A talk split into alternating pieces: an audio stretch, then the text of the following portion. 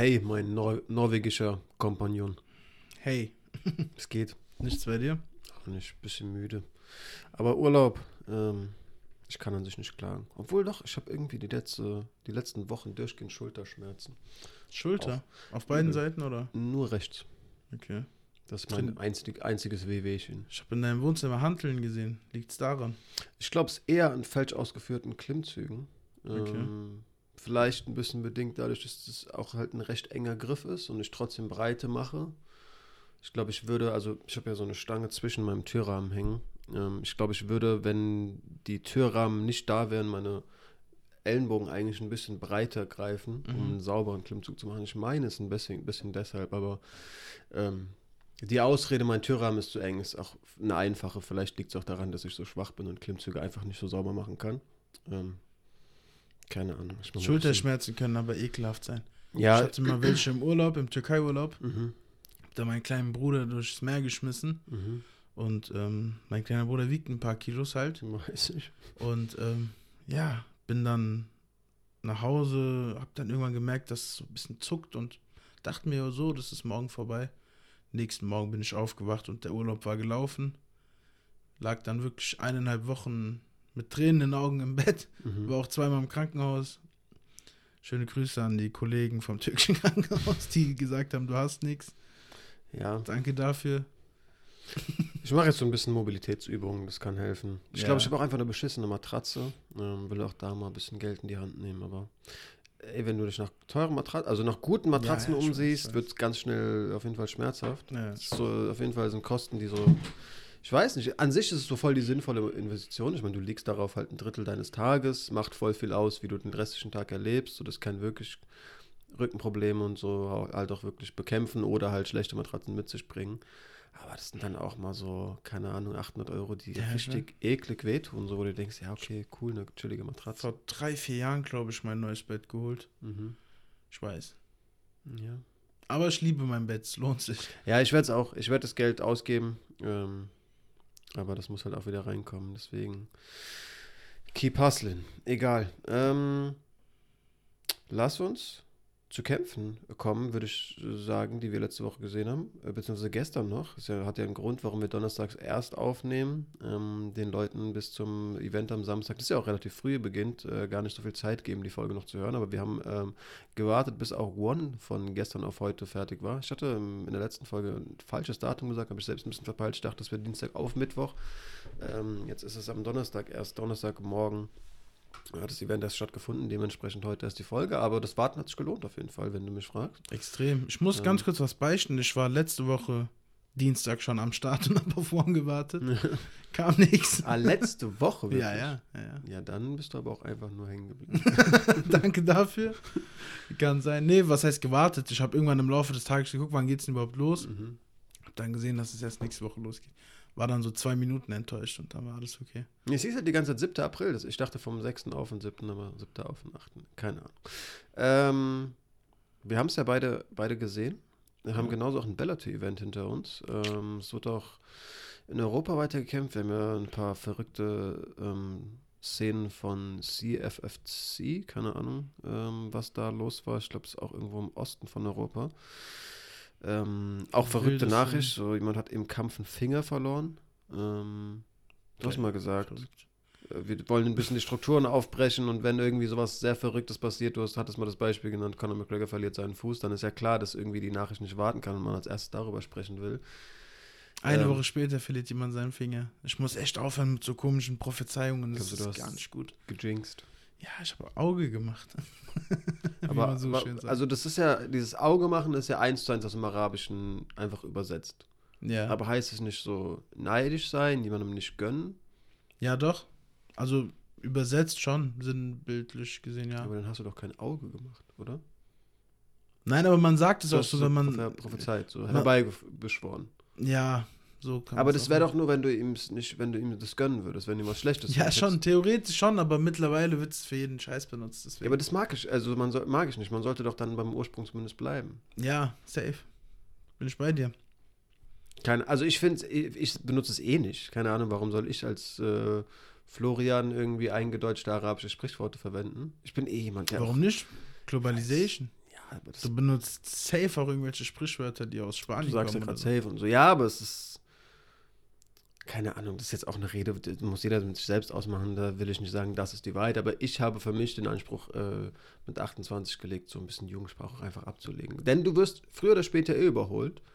Ähm, also du merkst doch einfach, wenn unsere Eltern versuchen auf noch ein bisschen kommen, ich habe doch den Zeitgeist nicht ganz verloren, dass die dann halt irgendwie hip und voll Schnieke oder was weiß ich was für Worte verwenden, wo du denkst so, Papa, Mama, das sagt keine, kein Jugendlicher, bitte. Versuch's das gar nicht so auf jugendlich und äh, Ja, ja. jung zu machen und den Zeitgeist zu treffen und mir irgendwie zu beweisen, dass du noch gar nicht 45 bist. Sei 45, die Welt ist in Ordnung, aber es wird nur peinlich und da, wir werden eh überholt.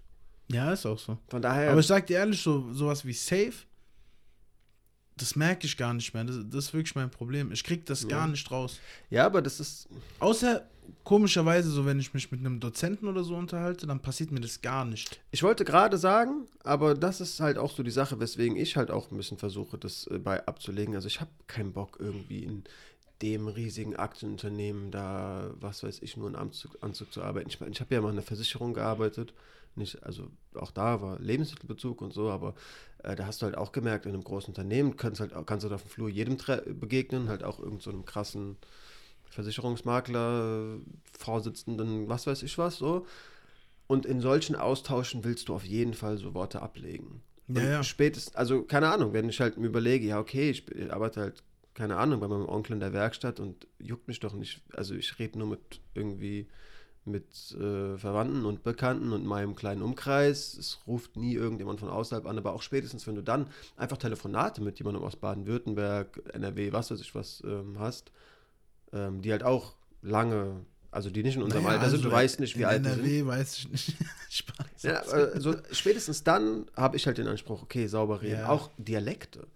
Wir Hessen, wir, wir, wir, das ist ganz schlimm. wir machen das- Grammatik das- kaputt. Ja, ja. Nicht nur Aussprache, auch Besitz. Also hier stehen zwei Gläser. Ich sage, das ist dir, das ist mir.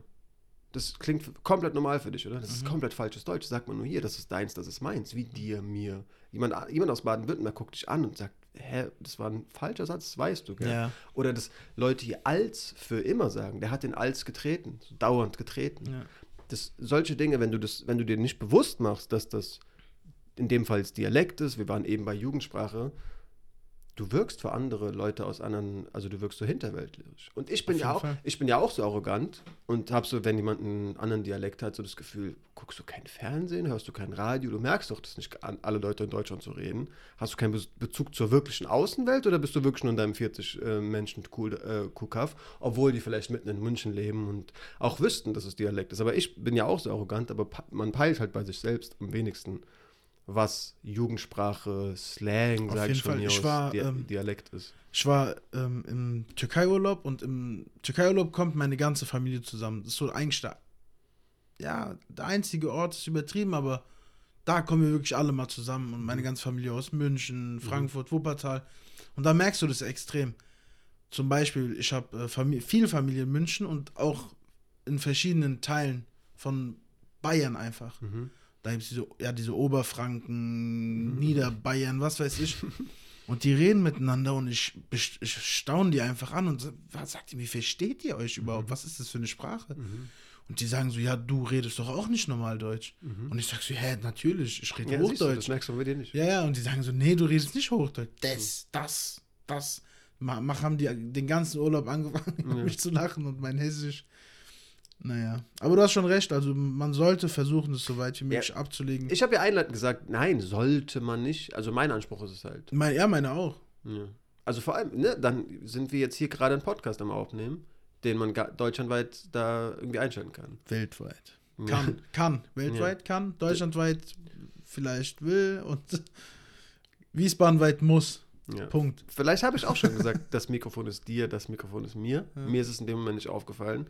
Und jemand irgendwo aus, dem anderen Eck, aus der anderen Ecke von Deutschland denkt sich, was hat er da gerade für einen komischen Satz gebildet? Kann sein. Oder, oder vielleicht die Person aus Singapur.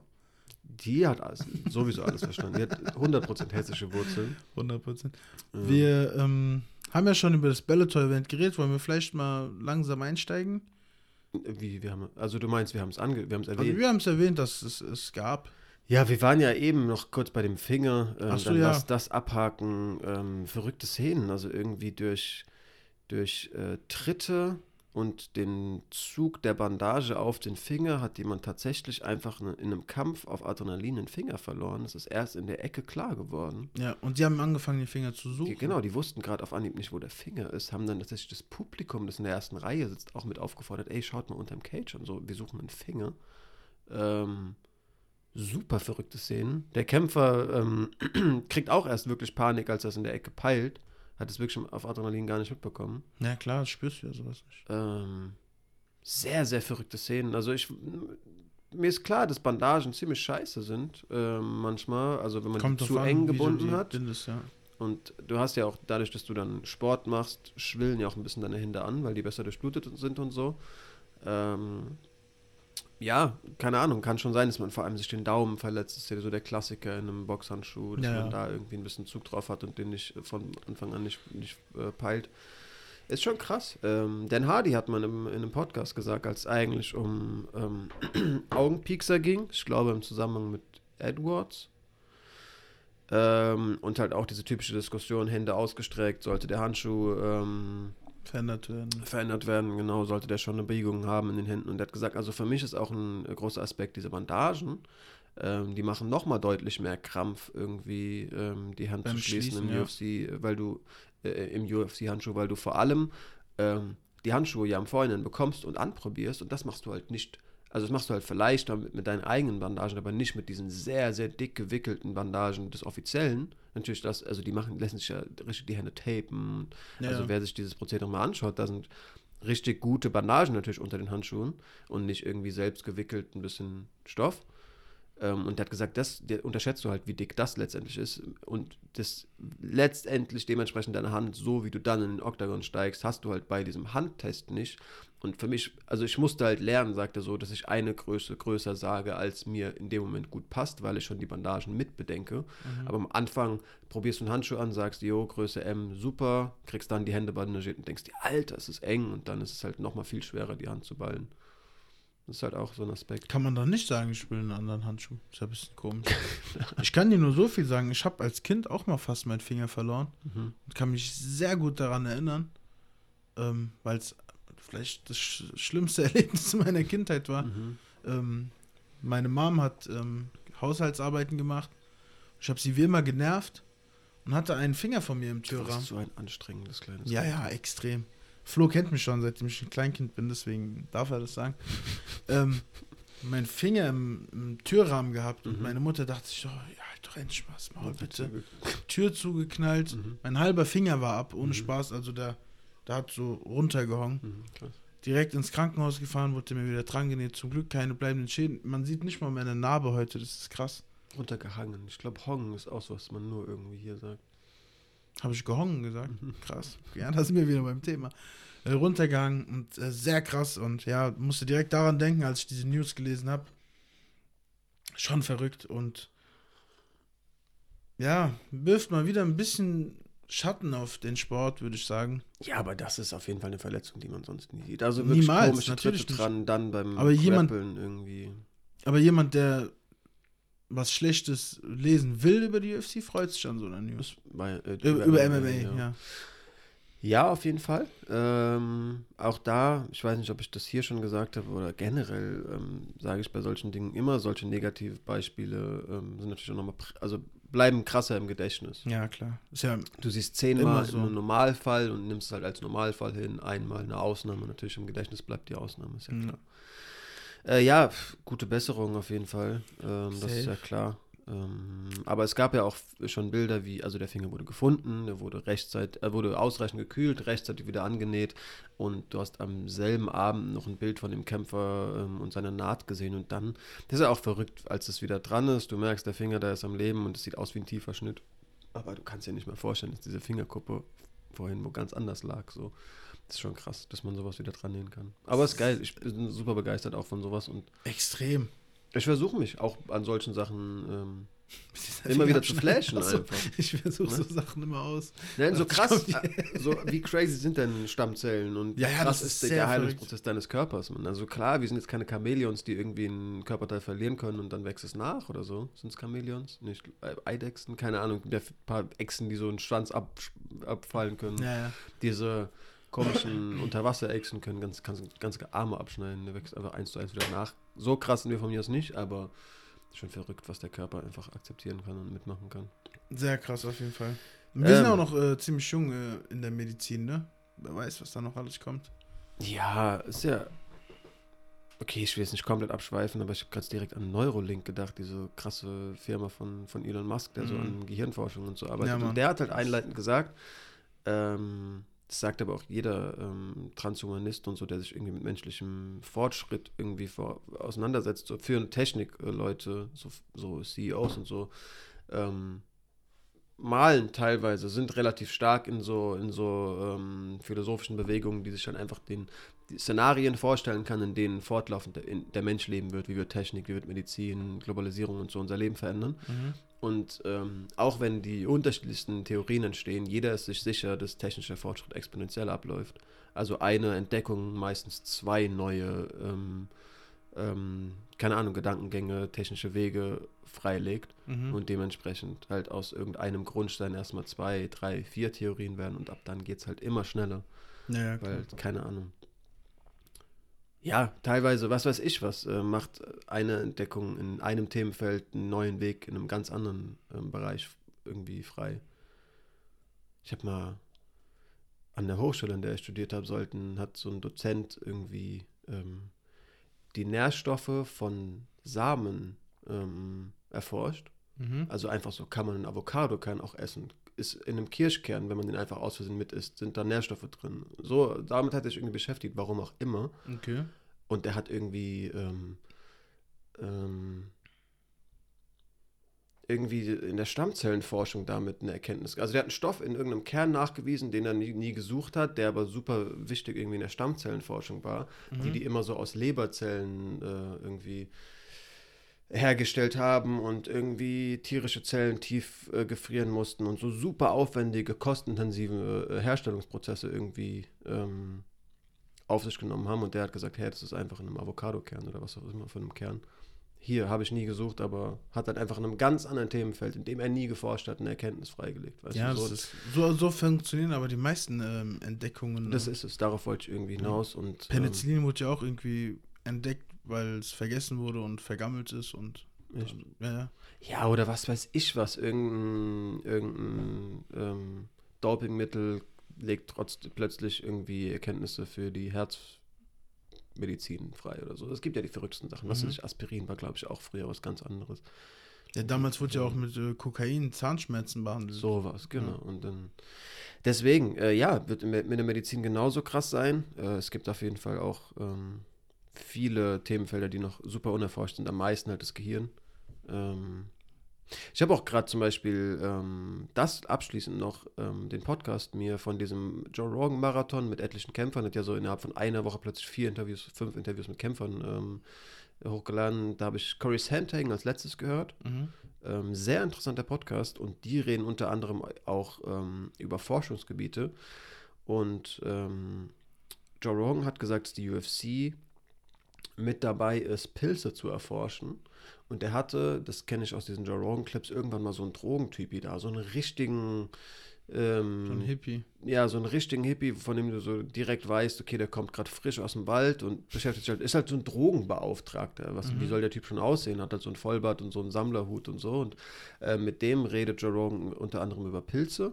Der ja, Joe Rogan ist ja auch sehr Pilz, äh, sehr, sehr drogenbegeistert, wollte ich sagen. Und ähm, der Typ sagt, ja, ist super krass, was Pilze alles können. Die können uns beim besten Willen nur nicht, high, äh, nicht nur high machen. Es gibt hier Pilze, die, bei denen schon nachgewiesen wurde, dass die gegen Alzheimer eben super, super gut sind und dass die aktiv eben Zelltode im Gehirn ähm, ähm, be beheben, also präventiv dafür, dafür sind, Mhm. dagegen sind. Und auf dieser Erkenntnis aufbauend hat wohl die UFC Forschung äh, in diese Pilze ähm, mitfinanziert, Mhm. weil die halt wollen, dass CTI natürlich bekämpft wird. Ja. Also das sind ja auch alles immer Gehirnzellen, die, du, die flöten gehen. Ja. Und irgendwie vielleicht da, also Behandlungswege suchen, um, um ähm, ja, durch auf, regelmäßigem Aufprall auf deinen Kopf äh, Gehirnschäden irgendwie vorzubeugen.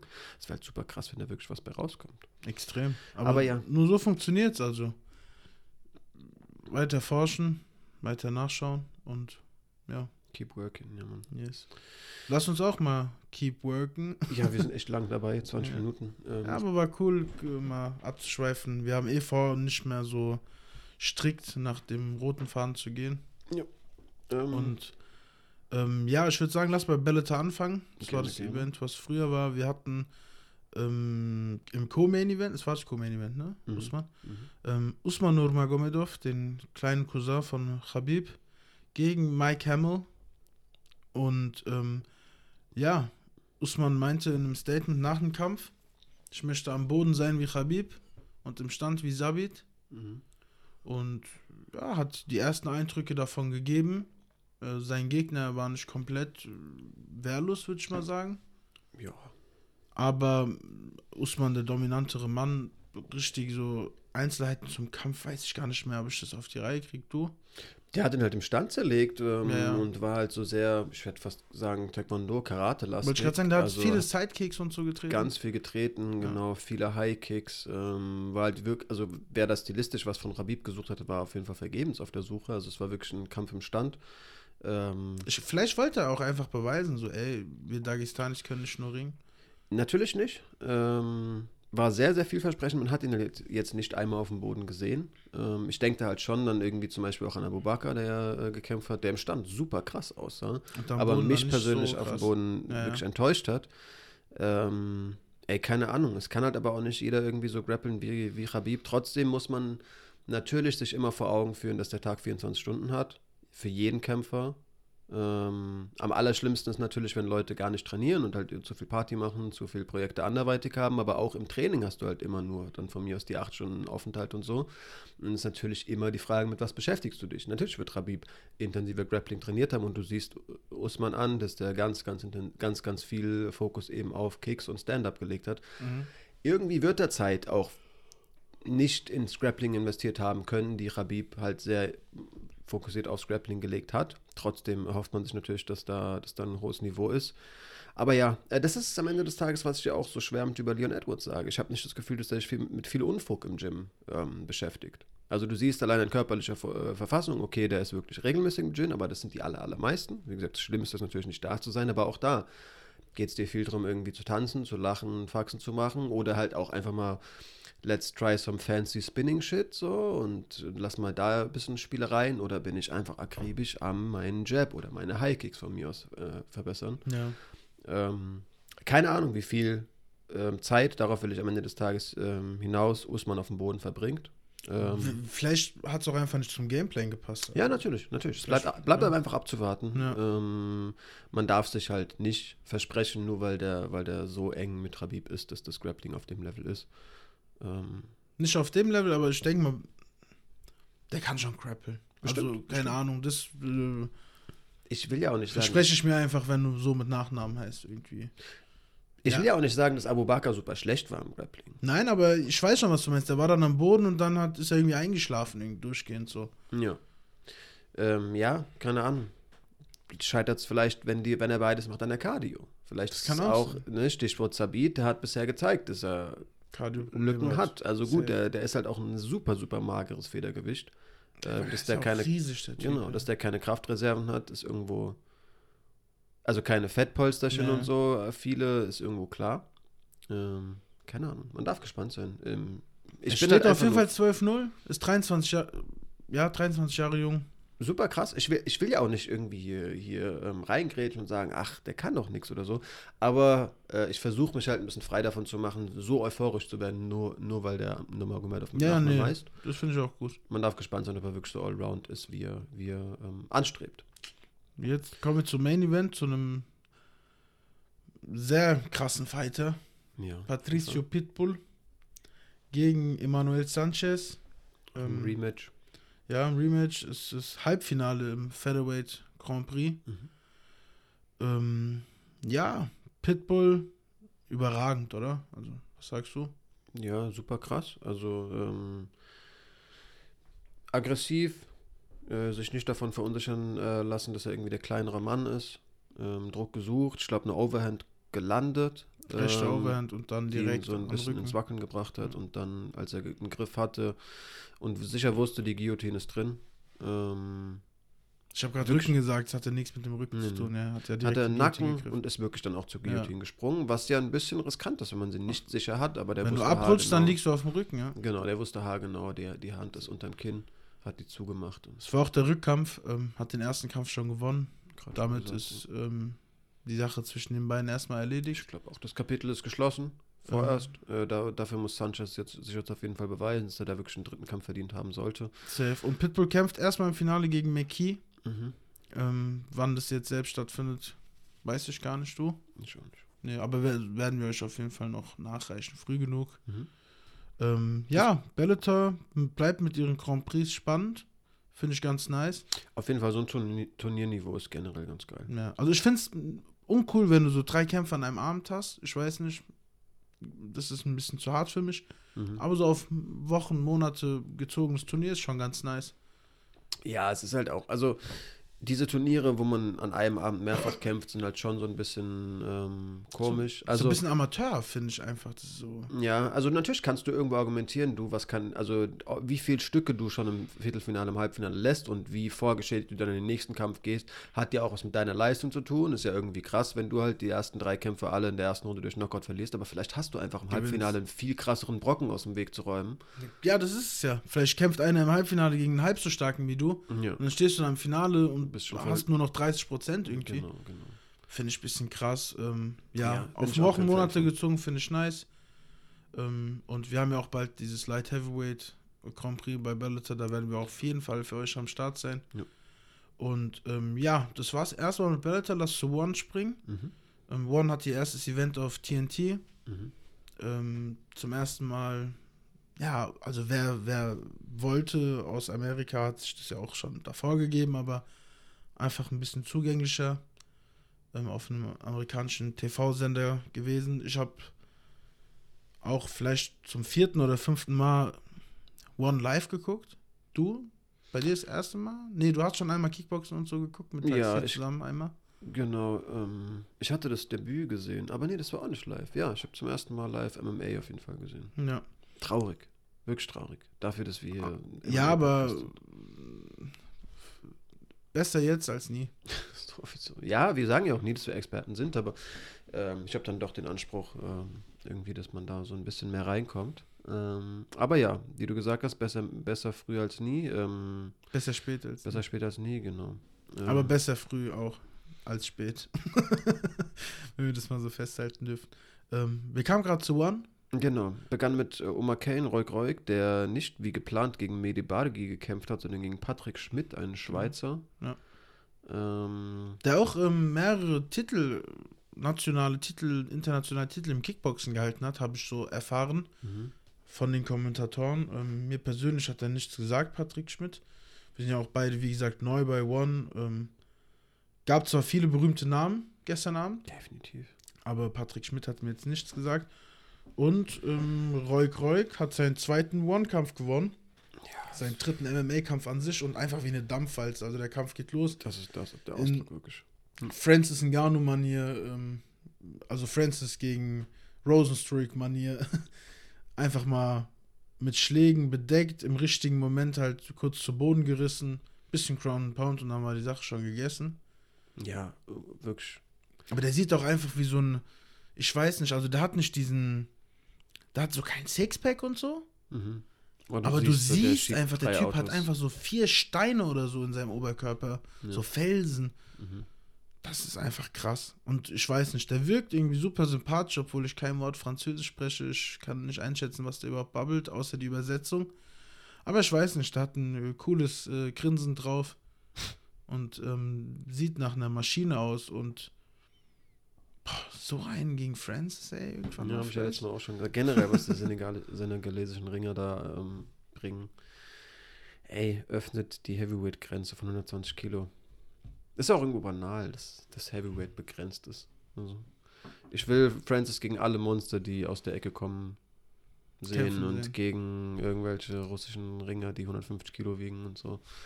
Keine Ahnung. Ey, aber man muss auch mal ganz kurz, man muss auch sagen, aus Afrika kommen immer mehr gute Fighter. Ist ja klar. Also die- Welt geht ja, also die haben immer mehr Bezug zur, zum Westen und das sind halt Perspektiven, die du aus wenig machen kannst. Also um zu ringen brauchen wir nichts. Ja, klar, aber ist nice. Weil du hast noch nie was gebraucht, um zu ringen. Aber die Aufmerksamkeit für die äh, Fighter aus Afrika kommt in, den Letz-, in der letzten Zeit und ähm, finde ich gut, weil die Jungs haben mächtig was drauf. Das wird auf jeden Fall auch der Anspruch sein, also immer mehr Leute irgendwie ähm, aus den Ländern zu fördern. Ja. Ähm, boah, keine Ahnung. Ich habe gestern auch so ein bisschen drüber nachgedacht, als ich One gesehen habe, weil die ja immer nur sagen, representing Senegal, representing Germany. Die sagen ja nicht aus, keine Ahnung, Wetzlar, Enrico Kehl oder Ja. aus der und der Stadt Senegal, sondern das ist so wirklich wie so, also das, das wirkt schon mehr, als ob das irgendwie olympisch sein könnte und so und solche Sachen. Stell dir vor, es gibt einfach irgendwann eine Nationalmannschaft. Ja, irgendwer aus Senegal muss für uns antreten. Dann ist ja klar, dass da irgendwo auch Perspektiven irgendwie auch offengelegt sind und so. Auf jeden Fall. Das wäre sehr, Finde ich, krass. Die, die, auch die UFC versucht es ja immer mehr irgendwie in Ländern, aber ich schätze schon auch eher in Größe, also schon in, in westlichen Ländern äh, Gyms zu etablieren. Ich weiß nicht, ob du gesehen hast, ist äh, jetzt auch äh, das erste UFC Gym Germany geplant. Ja. Ähm. ich habe gesehen, es gibt ähm, AKA in Thailand, ja. Mhm. Ja, das wusste ich schon immer. Sowas halt zum Beispiel, also ja. Ja, es gibt, ach ja, in Zagreb und so. Jetzt die Gyms überall, ähm, Da trainiert sogar ein Mädchen, das ich gut kenne. weiß ich. Ähm, und Rakic auch, häufig. Echt? Okay. Ähm, so wie ich es mitbekommen habe. Äh, ja, auf jeden Fall.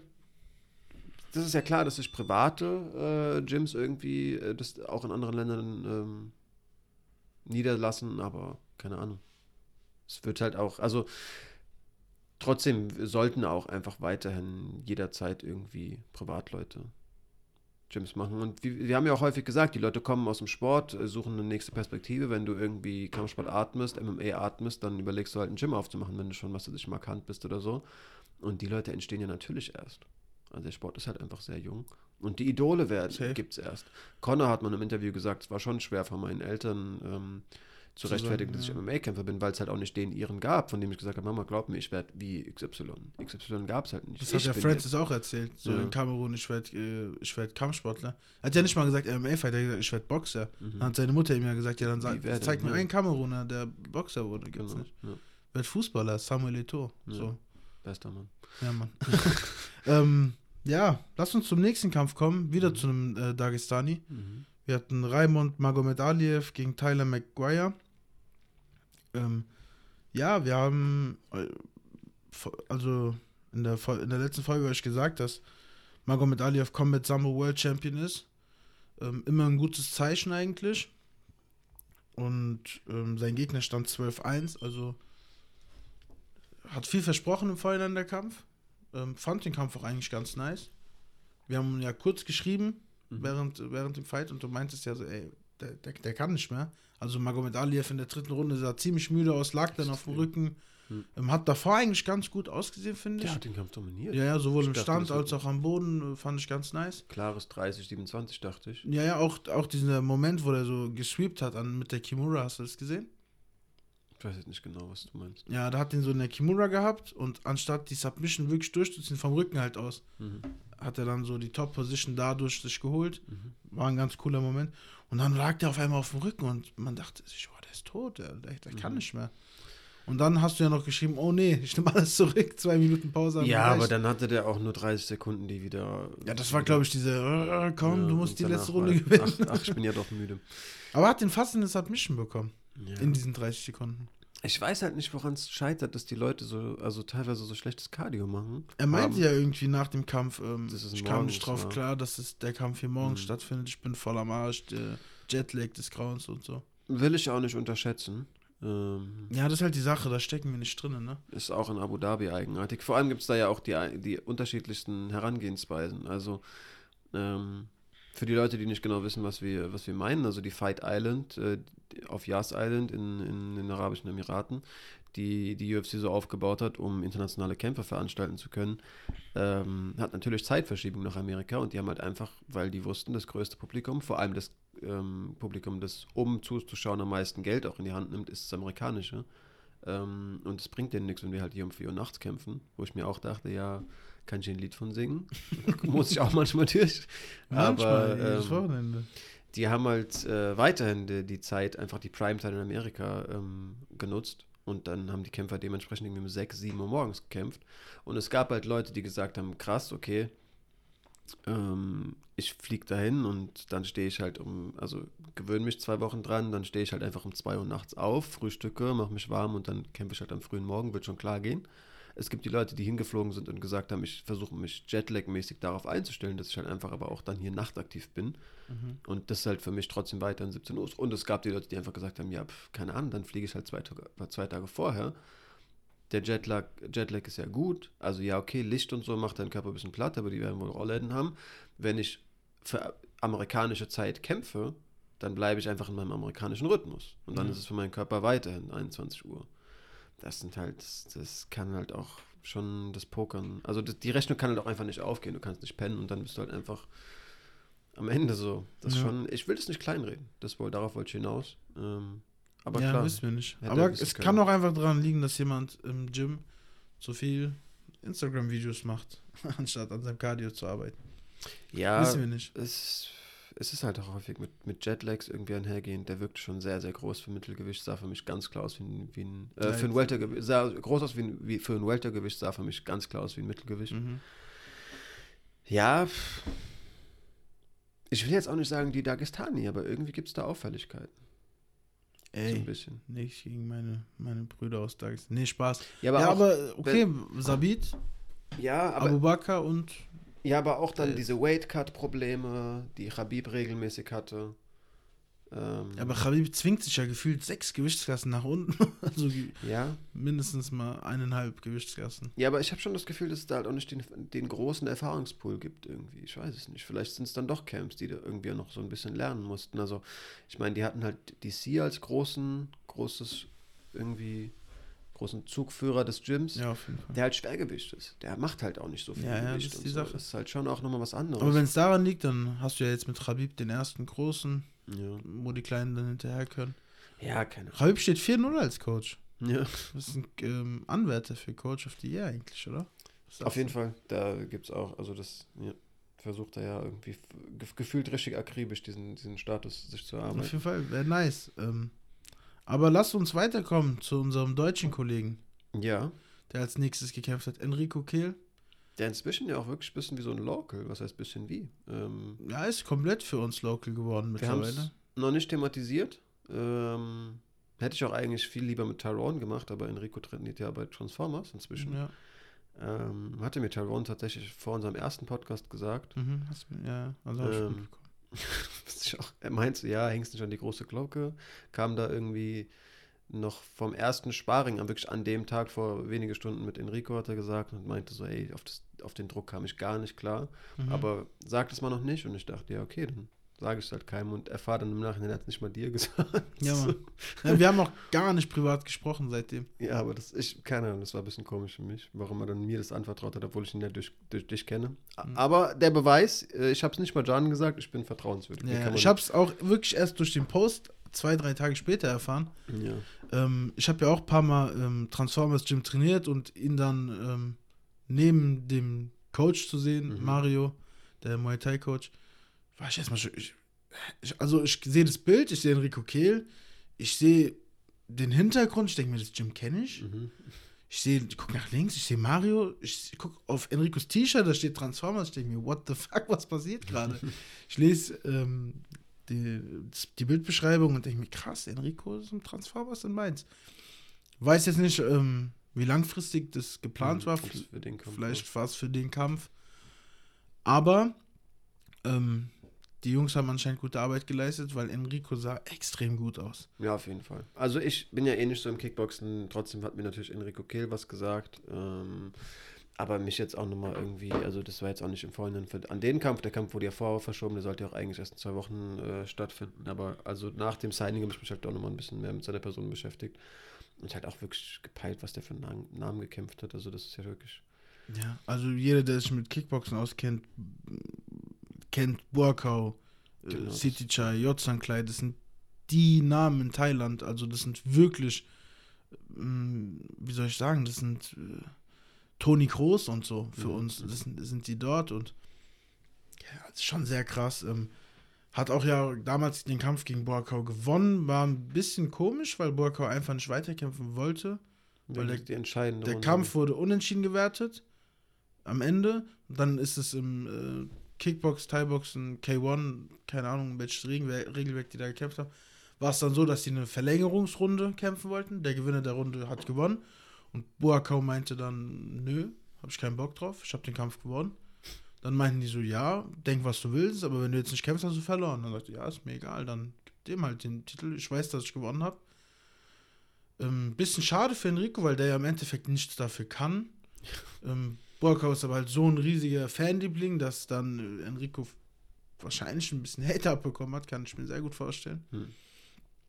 Aber in seiner Liste steht, dass er Borkau besiegt hat und das Ja, ist alles, was ist sehr krass. Und sein äh, Gegner von gestern, auch äh, kein ähm, unbeschriebenes Blatt, mit äh, Genghis Alasov.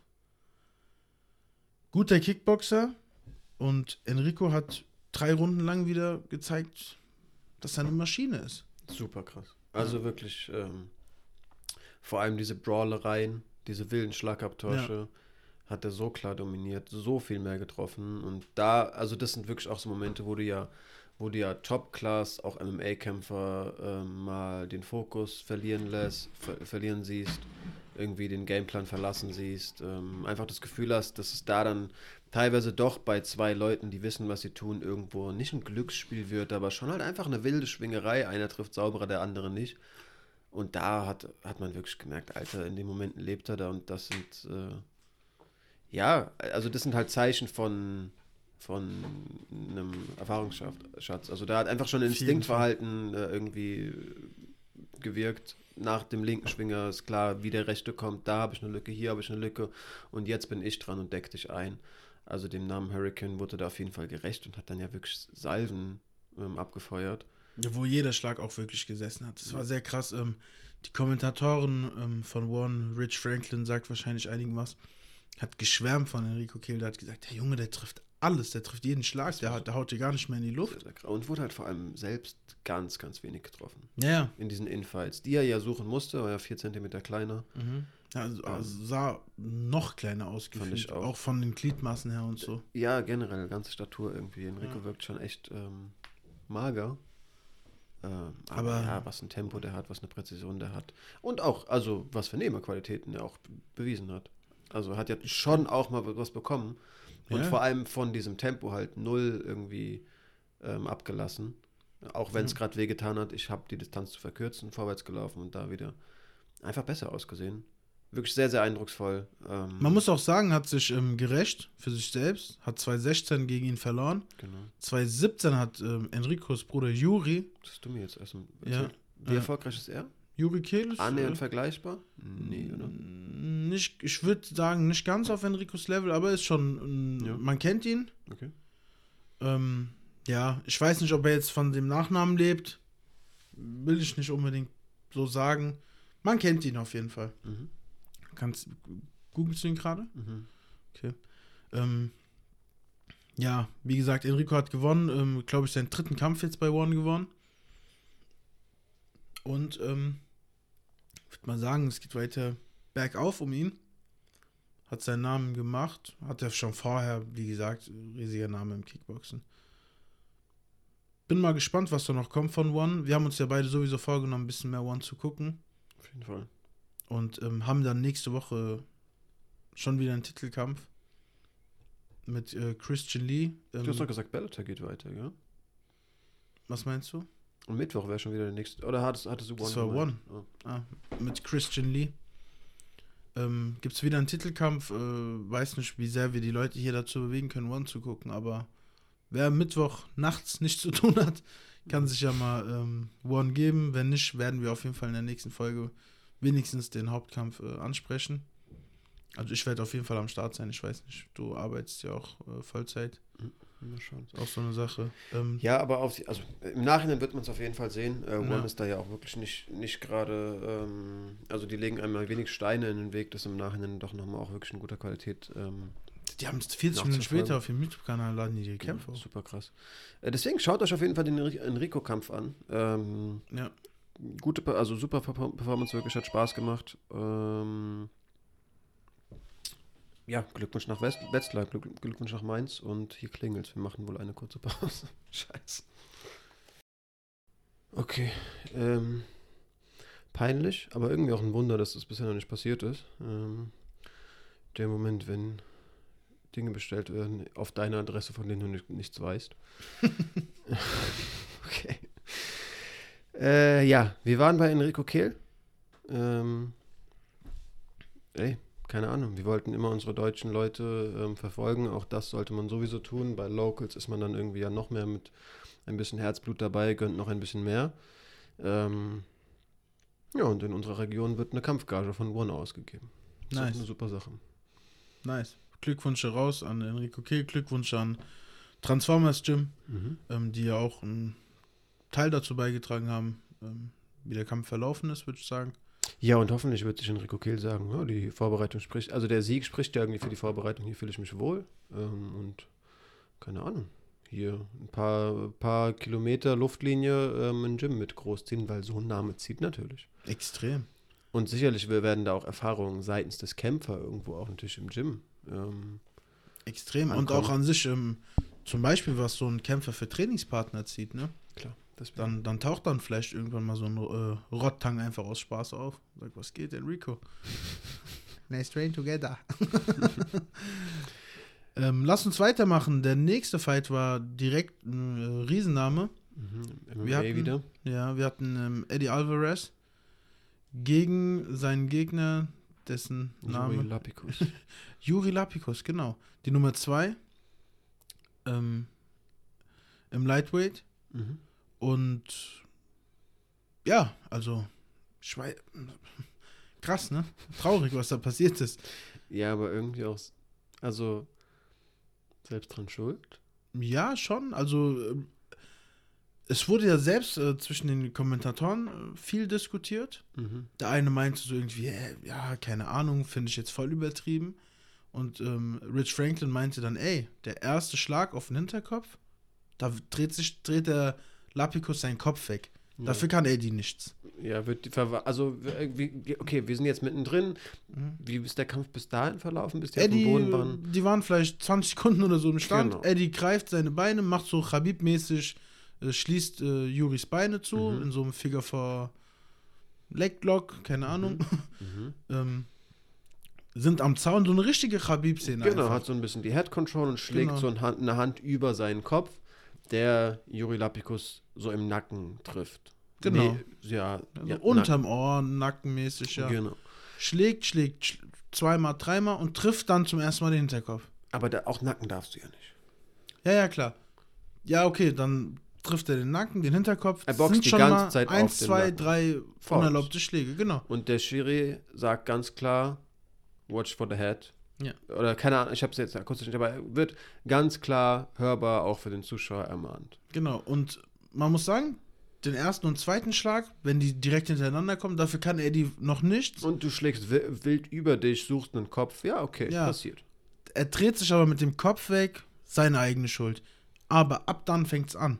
Ja. Du merkst, der Kopf ist so gedreht, du hast sein Ohr an deiner Backe. Wie willst du auf sein Ohr schlagen? Das funktioniert ja gar nicht.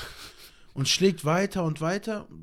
Juri äh, legt sich dann sozusagen auf den Rücken, nach dem Motto, ey, keine Ahnung, jeder, der schon mal einen, allein einen Schuss oder so gegen den Hinterkopf bekommen hat, weiß, wie, wie die schnell dir da alles, ähm, wie schnell du da Sterne siehst und wie schnell die schwindelig wird. Ja, er kriegt halt, also er, er trägt ja so seinen Nacken weg, schmerzverzerrt. Also er hat halt, er hat ja die Schläge nicht wirklich gegen den Hinterkopf, sondern in den Nacken die ganze Zeit. Also der Ja. kriegt die ganze Zeit in den Nacken geboxt. Ja. Und ich glaube, das war wirklich ein Schmerz, der ihn dann äh, eine schützende Position dreht, dreht sich dann weg, also hat, hat suchen lassen, dreht sich aus der Position raus, so dass Eddie wieder das Gesicht suchen kann. Er gibt ihm noch so zwei Hammerfists irgendwie von oben auf den Kopf, die dann halt erlaubt sind, aber die Position ist erst entstanden durch die vielen Schläge in Genau. den Nacken. Der Schiri grätscht halt vorher schon rein und zeigt dann eine rote Karte Ja, also habe ich so auch noch nicht gesehen. Habe dann dadurch gecheckt, dass ähm, der Kampf bis zu dem Zeitpunkt hätte weitergehen können, Warum? wenn der Schiri ihm eine gelbe Karte gezeigt hätte. Das wäre eine Verwarnung gewesen. Ja, aber ist die gelbe Karte nicht das äh, mündliche Nein, nein. Es- Er hätte ihm eine gelbe Karte geben können. Der Kampf ist erst abgebrochen gewesen, als der Schiri ihm die rote Karte gezeigt hat. Mhm. Habe ich so von den Kommentatoren dann erfahren. Ähm, ja, kommt drauf an, in welchen Situationen man sowas benutzt. Eigentlich ganz cool, weil stell dir mal vor, jemand landet angeblich einen ähm, Tritt in die Eier, der Mhm. Kampf wird abgebrochen und dann ist es zu spät in der UFC. Ja. Dann kannst du nicht sagen, okay, kommt nochmal rein, war doch kein Low Blow. Mhm. Da wird dann erstmal geguckt, bevor irgendwas entschieden wird, so fußballmäßig äh, war. Fand, also die Idee an sich eigentlich ganz cool. Ähm, ja, der Kampf war abgebrochen. Eddie war den Tränen sehr nah. Ja. Ähm, hat ja auch gesagt, ähm, ich habe mich so darauf gefreut, äh, One auf TNT und amerikanisches Publikum zum ersten Mal und so nice und keine Ahnung, ich hoffe, ihm geht's einfach nur gut. Hab dann auch in den letzten Tagen, also in den letzten Tagen, heute Morgen und gestern Nacht noch mal ein bisschen in Social Media gescrollt Mhm. und äh, Yuri wurde da von A bis Z eigentlich fertig gemacht. Ähnlich, wie, Ja, bei, aber- ähnlich wie bei Aljamain Sterling. Ich habe, also, der hat dem durchgehend, der Bruder hat ihm einfach durchgehend in den Nacken geboxt. Ja, das verstehen aber die Leute nicht. Die wollen, die denken sich, ach, wegen dem wird jetzt der Kampf abgebrochen. Ja, lass du dir doch mal in den Nacken boxen und auf den Hinterkopf. Mal halt- gucken, ob du dann noch Bock hast, gegen Eddie Alvarez zu kämpfen. Wie der Kampf bis dahin lief, ist doch egal. Ja, ich hatte, also ganz ehrlich, ich hatte halt nie den Gedanken, okay, vielleicht, jetzt hätte man weiterlaufen lassen sollen, das war kein Foul. Nein, ich, Ich habe halt einfach gedacht, ja, was macht der? Was war das jetzt? Ist doch klar, dass es eine Disqualifikation ist. ja. So halt einfach faul, Verwarnung, noch mehr. Also einfach wiederholt das gleiche Foul. Keine Ahnung, was es da dann halt irgendwie Ich an ver- ich hab Ausreden gab. Ich habe sein Ohr gedacht, sein Ohr zu bearbeiten. Das war die Seite ja, vom Kopf. scheiß mal, da, also das mal beiseite. Was ich viel komischer fand, war, dass Eddie dreimal gesagt hat, ihr sperrt hier zwei Menschen in einen Käfig, was erwartet ihr? Hä? Ja. Hä? Was, also sollt ihr jetzt anfangen abzustechen oder was? weil ihr nur Metallkäfig seid? Ja, das ist halt keine Ahnung. Also der war, schon- ich glaube, der wird dieses Interview auch nicht bereuen, aber in ein, zwei Tagen sich denken, ey, besser, wenn ich dieses Interview vielleicht nicht gegeben hätte. Mhm.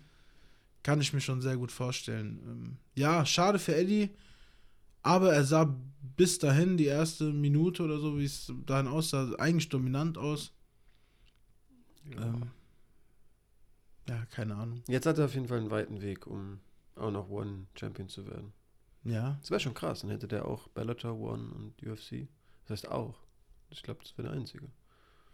kann gut möglich sein. Ob, ja. Ja. Gerade an Ben Askren gedacht, aber kein das UFC. hat in der UFC nicht so gut geklappt. ähm, ja, dann lass uns auch Eddie abschließen und zu Demetrius Johnson kommen. DJ kommen, Mighty Mouse. Und Adriano Moraes. Ähm, Ja. Der auf jeden Fall in meinem, in meinem Kopf geblieben ist. Seit gestern. Ja. Ähm, Richtig äh, sympathischer Typ. ich fand ihn auch Ja, Diese von ihm war so geil. Der sah halt auch einfach so super nett aus. Ja. Generell dieses ganze Event, wie das aufgebaut wurde, also Ich fand's richtig Aufnahme. geil gestern. Es hat richtig Spaß gemacht zu gucken. auf jeden Fall, aber es war halt schon was super anderes. Also Ja, man merkt halt, dass es so aus Asien kommt. ja, So. klassische Musik dazwischen und so, voll Ja. die Kämpfer so als Helden dargestellt. Auch hast du die zwei Securities gesehen, die durchgehend im Cage standen? Leider nicht drauf geachtet. Das waren so zwei Kinder einfach. Ehrlich? Also keiner hätte, der, keiner hätte irgendwen aufgehalten. Also die wussten einfach. Aber in der UFC sind teilweise auch manchmal einfach Opas, das muss man schon sagen. Ja, aber da, das waren wirklich Kinder, so 15 oder so. Die so, der, so Aber die Asiaten, muss man auch sagen, die sehen immer 20 Jahre jünger aus, als sie sind. Die, und dann waren die 20. Ja. Also wirklich, es waren einfach so, 0 so Kids. Leider nicht drauf geachtet. Ich So, glaub, ich also der eine war, der war kleiner als DJ. Okay, krass. Und DJ guckt den auch, äh, also läuft hin und her und hat irgendwie Blickkontakt mit dem gehalten. Und ich dachte, okay, den, also ich weiß nicht, ob er, den- ich hatte so das Gefühl, der denkt sich, okay, den stellen die da hin, verrückt, was machst du denn jetzt, wenn ich hier so aus dem Cage gehe, weil es dann einfach so ein, Kind, ein Kind war. Aber ey, irgendwie, also worauf ich eigentlich hinaus wollte, so voll freundliches Event. Nie irgendwie, keine Ahnung, das ja, weil Asien einfach, Beef aufgebaut. Das ist halt ein Sportevent. keine Ahnung, ich habe das Gefühl, ich war leider noch nie in Fernosten Mhm. unterwegs. Ähm, will ich auf jeden Fall mal machen, habe viel Gutes gehört, auch von Freunden. Aber ich habe das Gefühl, da ist es einfach mit der Kampfsportkultur was ganz anderes. Mhm. Also da ist es einfach normal. Da kann mal einfach Mozart laufen, wenn zwei Leute sich irgendwie versuchen. Den Kopf abzuhauen. Ähm, ja, Mhm.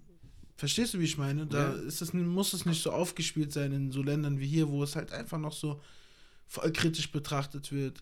Ke- Keine Ahnung, ich kann mir halt vorstellen, dass in äh, Singapur irgendein 80-jähriger Opa hockt und sich das gibt und sich denkt, nice, das habe ich auch 40 Jahre lang gemacht. So. Mhm.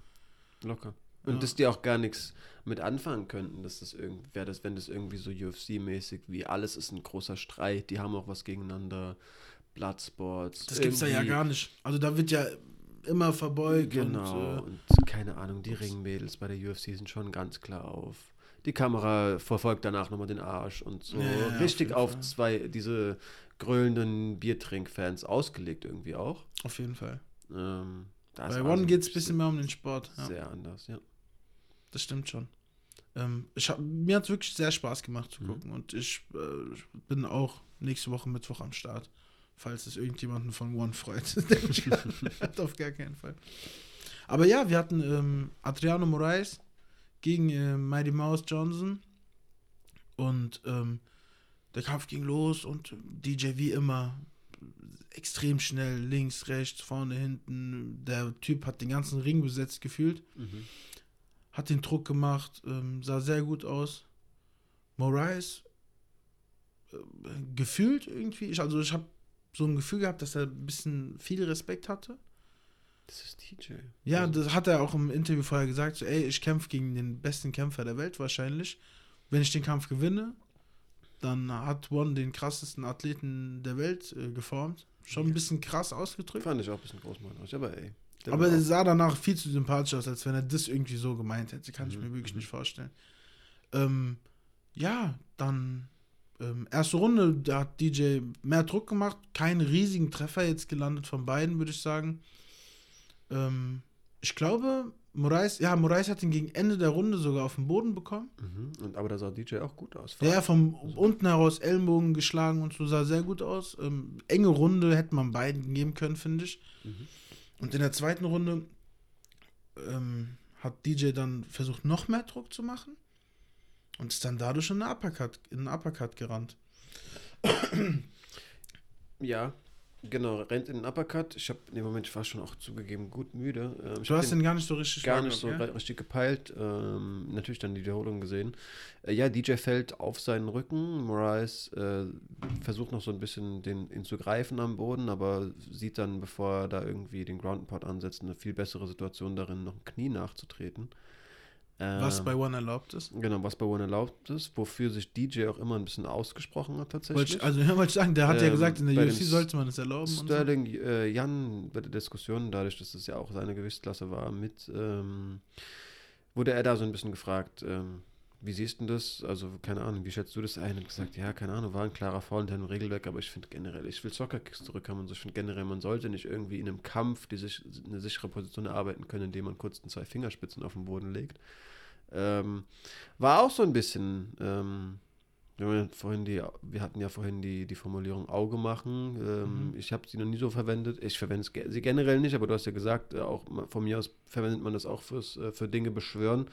Dann hat er da von mir aus auch, wenn ich es mal so sagen soll, Auge gemacht oder das irgendwie gejinxt, was eher so meine, wenn ich da irgendwie Jugendworte versuche, ähm, Formulierung wäre. Aber auf jeden Fall ähm, hat er die Worte irgendwie ein bisschen gefressen.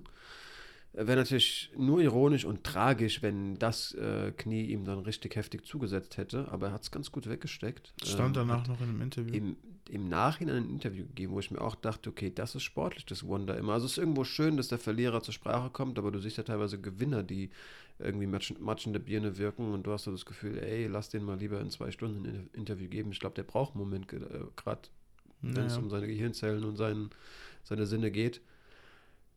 Aber ja, ähm, in dem Fall hat DJ da wirklich im Nachhinein ein souveränes Interview gegeben. Auf jeden Fall. Ähm, ganz kurz, weil du ja gesagt hast, äh, was du cool findest an One. Mhm. Ähm, ich habe das ja beim Stipe äh, Francis Kampf auch angesprochen, Mhm. dass man irgendwie mal, also in der UFC ist es ja wirklich nie der Fall, dass der Verlierer reden darf. Es war Vielleicht sollte so ein bisschen so in den Octagon-Interviews mal ab und Ja. an. Ja. Ja, also vielleicht sollte man die Fighter einfach fragen, ob die Bock haben. Macht man bei One, kann, kann auch sein, dass die die Fighter bei One zwingen. Ich weiß nicht genau. Ey, die sah ein bisschen so aus, als hätte man den da ein bisschen zu gedrängt vielleicht, weil er ja mal ganz ehrlich gesagt hat, keine Ahnung, was ich noch sagen soll. Ja. Ja, generell auch, dass die da, also ich glaube, One ist da echt ein bisschen anders. Ähm, auch im Vorhinein hatten die auch so nochmal, als, als sie live ging, haben die die drei nochmal aufgereiht und Ja, so ja, ein das Feuerwerk gemacht. Und ich du. einfach so, okay, steht mal hier nochmal zwei Minuten, damit wir ein cooles Bild haben, eure, und dann geht euch warm machen. Das ist schon so ein anderer Ablauf. Ich hatte auch das Gefühl zum Beispiel, ähm, dass die, äh, dass die Kämpfer keinen Einfluss ei- auf Einlaufmusik und so hatten. Das hat einfach One gemacht. Und keine Ahnung, schreien dann ja auch am Anfang, haben ja so, ein, so eine Sprecherin oder einen Sprecher, glaube ich, auf jeden Fall ein Sprecher mit hoher Mhm. Stimme ist es, glaube ich, der so, und representing United States, Demetrius Johnson, und dann kommt einfach so ein, irgendein Hip-Hop, ich habe nicht das Gefühl, dass die sich da was ausgesucht haben. Bei manchen kam dann auch klassische Musik und so. Ähm, ey, keine Ahnung, war, ja, war ein bisschen anders. Ähm, und auch der Ablauf mit den Interviews kann schon sein, dass die das einfach gefordert haben Kann schon sein, ja. ob man fragen soll, ich, ist halt die Frage, also wenn du, ne, wenn du neben dir stehst und keine Ahnung, viele Leute beschreiben ja auch so einen Zustand wie betrunken sein, so ein bisschen und auf Adrenalin. Ich weiß nicht, ob dann viele Leute nicht auch einfach sagen, ja klar, gibt es Mikrofon her und dann trotzdem Scheiße reden. Ja, aber dann hat man die wenigstens gefragt. Ja. Dann sind die selbst dran schuld, Ja, wenigstens. ja, also genau. dann kann man die Schuld irgendwie schieben. Manchmal Ähm, wünscht man sich, manchmal nicht. Stiepe hätte ich auch gern. Ich hätte ihn gerne reden Aber andererseits will ich dann noch viel mehr, dass dem wirklich, dass da sofort irgendwie ein Doc checkt und alles macht und lieber sonst. Ja, das soll ja auch alles erstmal passieren. Aber Mhm. vielleicht so im Ring, so ein Ringarzt, der dann so ein bisschen einschätzen kann, ey, dem geht's ganz gut, der kann noch 10 Minuten reden, bevor er behandelt wird. Ich weiß ja nicht, wie gut das machbar ist von schauen wir mal an. Guten Arzt holen. nee, ich weiß schon, was du meinst. Ja, keine Ahnung. Wer sind wir, dass wir darüber reden? Ich wünsche mir halt nur manchmal, dass ein Verlierer halt auch was sagen kann und Mhm. nicht einfach so vergessen Ich wird, weiß, in den ja, Schatten Auf jeden Fall, das verstehe ich. Ja. Ja, ähm, wir hatten noch einen äh, Hauptkampf. Mit Muay Thai. Ja, mit Rottang Jingwanon gegen Daniel Williams. Mhm. Und ähm, Rottang ist mir ein Begriff, seitdem der Typ irgendwie ähm, auf der großen Bühne kämpft. Der ist ja so eine Muay Thai-Sensation mit seinen 23 Jahren einfach. Ähm, jetzt schon gefühlt eine Legende. Ähm, hat gestern seinen 267. Kampf gewonnen. Ähm, gegen Daniel Williams, der nicht schlecht aussah, muss ich sagen. Also der auf jeden Fall mitgekämpft hat. Ähm, in der ersten Runde überrascht hat, weil Rottang ist halt ein Typ, der, der, also der geht keinen Schritt zurück. Der sucht den Weg nach vorne, kriegt der drei Ellbogen auf die Nase, geht er halt noch zwei Schritte weiter vor, bis er dich halt auch mal trifft. Und Daniel Williams hat so ähnlich gekämpft. Zumindest in der ersten Runde richtig gut mitgehalten. Auf jeden Fall ein paar gute Treffer gelandet. Auf jeden Fall. Ähm, Bo Rottang, aber wenn du den triffst, dann lässt er die Hände fallen und sagt, ja komm, dann hau doch noch mal so weiter. Ja. Fängt ihn dann an anzuschreien, ähm, hat dann Ellbogen geschlagen. Ähm, das war, glaube ich, in Runde 2, als das Ja. Cut aufgegangen ist. Genau, also ich hatte äh, geschrieben neunte Minute, weil ich in fünf Minuten Runden gedacht habe. Es war dann die fünfte dementsprechend. Ja. Also es war noch eine Minute Zeit in der zweiten Runde und da ist Mhm. der ist wirklich von 0 auf 100 ist es da rausgesuppt. Das war wirklich ein sehr, sehr heftiger Cut. Übertrieben. Und die waren ja beide im Oberkörper voll. Rottang hat ja dann irgendwann zum Schiri gesagt, mach mich mal sauber. Ja. Bitte. Aber es war, es war gänzlich, also es ist komplett sein Blut. Rottang hat nicht geblutet. Nein, ich. hat er auch nicht. Deswegen wollte er es wahrscheinlich auch weghaben. So, Ja. Digga, ich bin voll mit seinem Blut, Mhm. mach mich mal sauber. Ja, da hat, genau, also der Arzt nochmal kurz da irgendwie reingegriffen, versucht es ein bisschen zuzumachen, aber ähm, Ich hatte aber auch nie das Gefühl, dass da irgendwie abgebrochen wird oder so. Ja, gar nicht. Also. nee, ich auch nicht. War wirklich ein übler Cut. Extrem. Ähm, Also, ich sag dir ehrlich, das war schon so Nate Diaz, Masvidal-Niveau, wo Auf dann auf jeden Fall, Fall. abgebrochen wurde. Auf jeden Fall. Ähm, ja, keine Ahnung, die Ellenbogen, die sind böse, was soll man sagen? Ja, und dann, als Rottang gesehen hat, dass der da einen Cut hat, hat er ja auch Durchgehend da drauf. durchgehend drauf gebombt und Ellenbogen weiter drauf.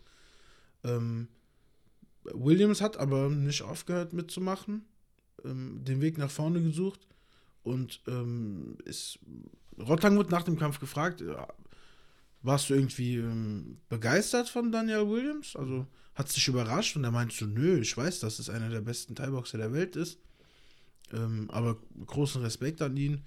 Auch nach dem Kampf, äh, gefühlt in derselben Sekunde, als der Kampf fertig war, Rottang auf die Knie gefallen, hat sich vor ihm verbeugt. Hat ihm Danke gesagt, weil Daniel ja auch Short Notice eingesprungen ist. Ähm, guter Kampf, gutes Main Event. Äh, Rottang macht da weiter, wo er aufgehört hat. Die einzige Frage ist, wie lange macht sein Schädel das mit? Also können wir ja mal vielleicht kurz drüber quatschen. Wie gesagt, der Typ hat über 300 Kämpfe schon gemacht. Ähm, jeder, der sich ein Highlight-Video von dem anschaut, weiß, dass der sich auch ohne Probleme gegen den Schädel hauen lässt. Lässt, so wirklich zur, ja, der, also der lässt die Hände die fallen und sagt, ja, komm, Genau, schlag doch. Komm, hau. Ähm, ja, eindrucksvolle Szenen natürlich. Ähm, ich verstehe es nicht. Also, Du bist, ich weiß, ich kenne dich ja, du bist ja gar kein Fan von sowas. nee, nicht so. Ähm, was ich auch komplett verstehe, wenn es um den gesundheitlichen Aspekt geht. Du musst dir halt vor Augen führen, jemand, der sagt, ich werde hauptberu- hauptberuflich Kampfsportler, ist eh niemand, der sich allzu viele Gedanken drüber macht, allein durch seine Berufswahl Langzeitgesundheit. Aber wenn du halt dann in so einem Sport lebst, dann macht, versuch das Beste irgendwie zu machen. Denn klar, Rottang war jetzt nie K.O., aber der hat Gehirnzellen verloren. So ist das halt in der Biologie, wenn du was fest vor den Kopf bekommst und dein Gehirn ordentlich rumgerüttelt wird, sterben da halt auch ein paar Zellen ab. Und ähm, ja, er, beschw er beschwört ja eigentlich nur das Alter äh, einher, in dem die Rechnung nicht mehr so gut aufgeht und das Kind irgendwann doch nachlässt. Du musst auch überlegen, wir haben gesagt 300 Kämpfe. Ja. Der ist 23 oder so. Der ist 23, der hat 300 Kämpfe. Und jetzt überleg dir, und ich kann dir sagen, die Thais machen nicht nur jeden Tag Sparring, ja. die werden auch während dem Pratzen hart Ich rangenommen. weiß. Also der, wenn du, während du Pratzen schlägst und mal die Deckung fallen lässt, dann kriegst du die Kante von dem Pratzen gegen den Kopf. Das ist ganz normal. Und das kann wehtun. Also ich spreche da aus Erfahrung. Und wenn du das alles noch mitberechnest, keine Ahnung, wie lange der Typ das macht. Ich wünsche ihm alles Gute, aber ich würde mir halt wünschen, dass der Typ ein bisschen mit Head Movement beginnt, vielleicht. Weil das macht er ja gar nicht. Ja. Ähm, bis jetzt lief es ganz gut. Der Typ hat die längste Winning Streak in der One-Geschichte. Hat seinen zehnten Kampf in Folge gewonnen. Und will um den Kickbox-Gürtel als nächstes kämpfen. Hat ja den Muay Thai-Gürtel schon in seiner Gewichtsklasse. Gestern ging es nicht um seinen Gürtel, weil es im Catchweight stattgefunden hat. Ähm, ja, will jetzt auch den Kickbox-Titel und spekuliert sogar darüber, ins MMA zu gehen. Das wäre so spannend. Extrem. Weiß halt nicht, wie gut sein Ground-Game ist. Wahrscheinlich gar nicht gut. Das macht spannend. Aber man muss sagen, also bei so einem guten Thai-Boxer, sein Clinch wird Böse. perfekt sein. Ähm, hat man auch gestern in ein, zwei Szenen gesehen. Ähm, Daniel hatte da wirklich gar keine Chance im Clinch. Die wurden aber direkt getrennt beim Clinch, leider. Ähm, der Ref war übrigens auch ein sehr guter Muay Thai-Kämpfer. Okay. Ja. Habe ich sogar, ja, ja, haben die Kommentatoren gesagt, Ja. stimmt. Und ähm, ja, also alles in allem guter Kampf, se- sehr spannender Kampf. Geiles Event. Auf jeden Fall. ähm, verspricht einiges. Wie gesagt, nächste Woche wieder ein Titelkampf. Am 28. April auch noch ein Titelkampf. Da kämpft Aung La En Sang, Mhm. Guter Mann. den ich sehr feier. Ähm, keine Ahnung, Nationalheld in seinem Land.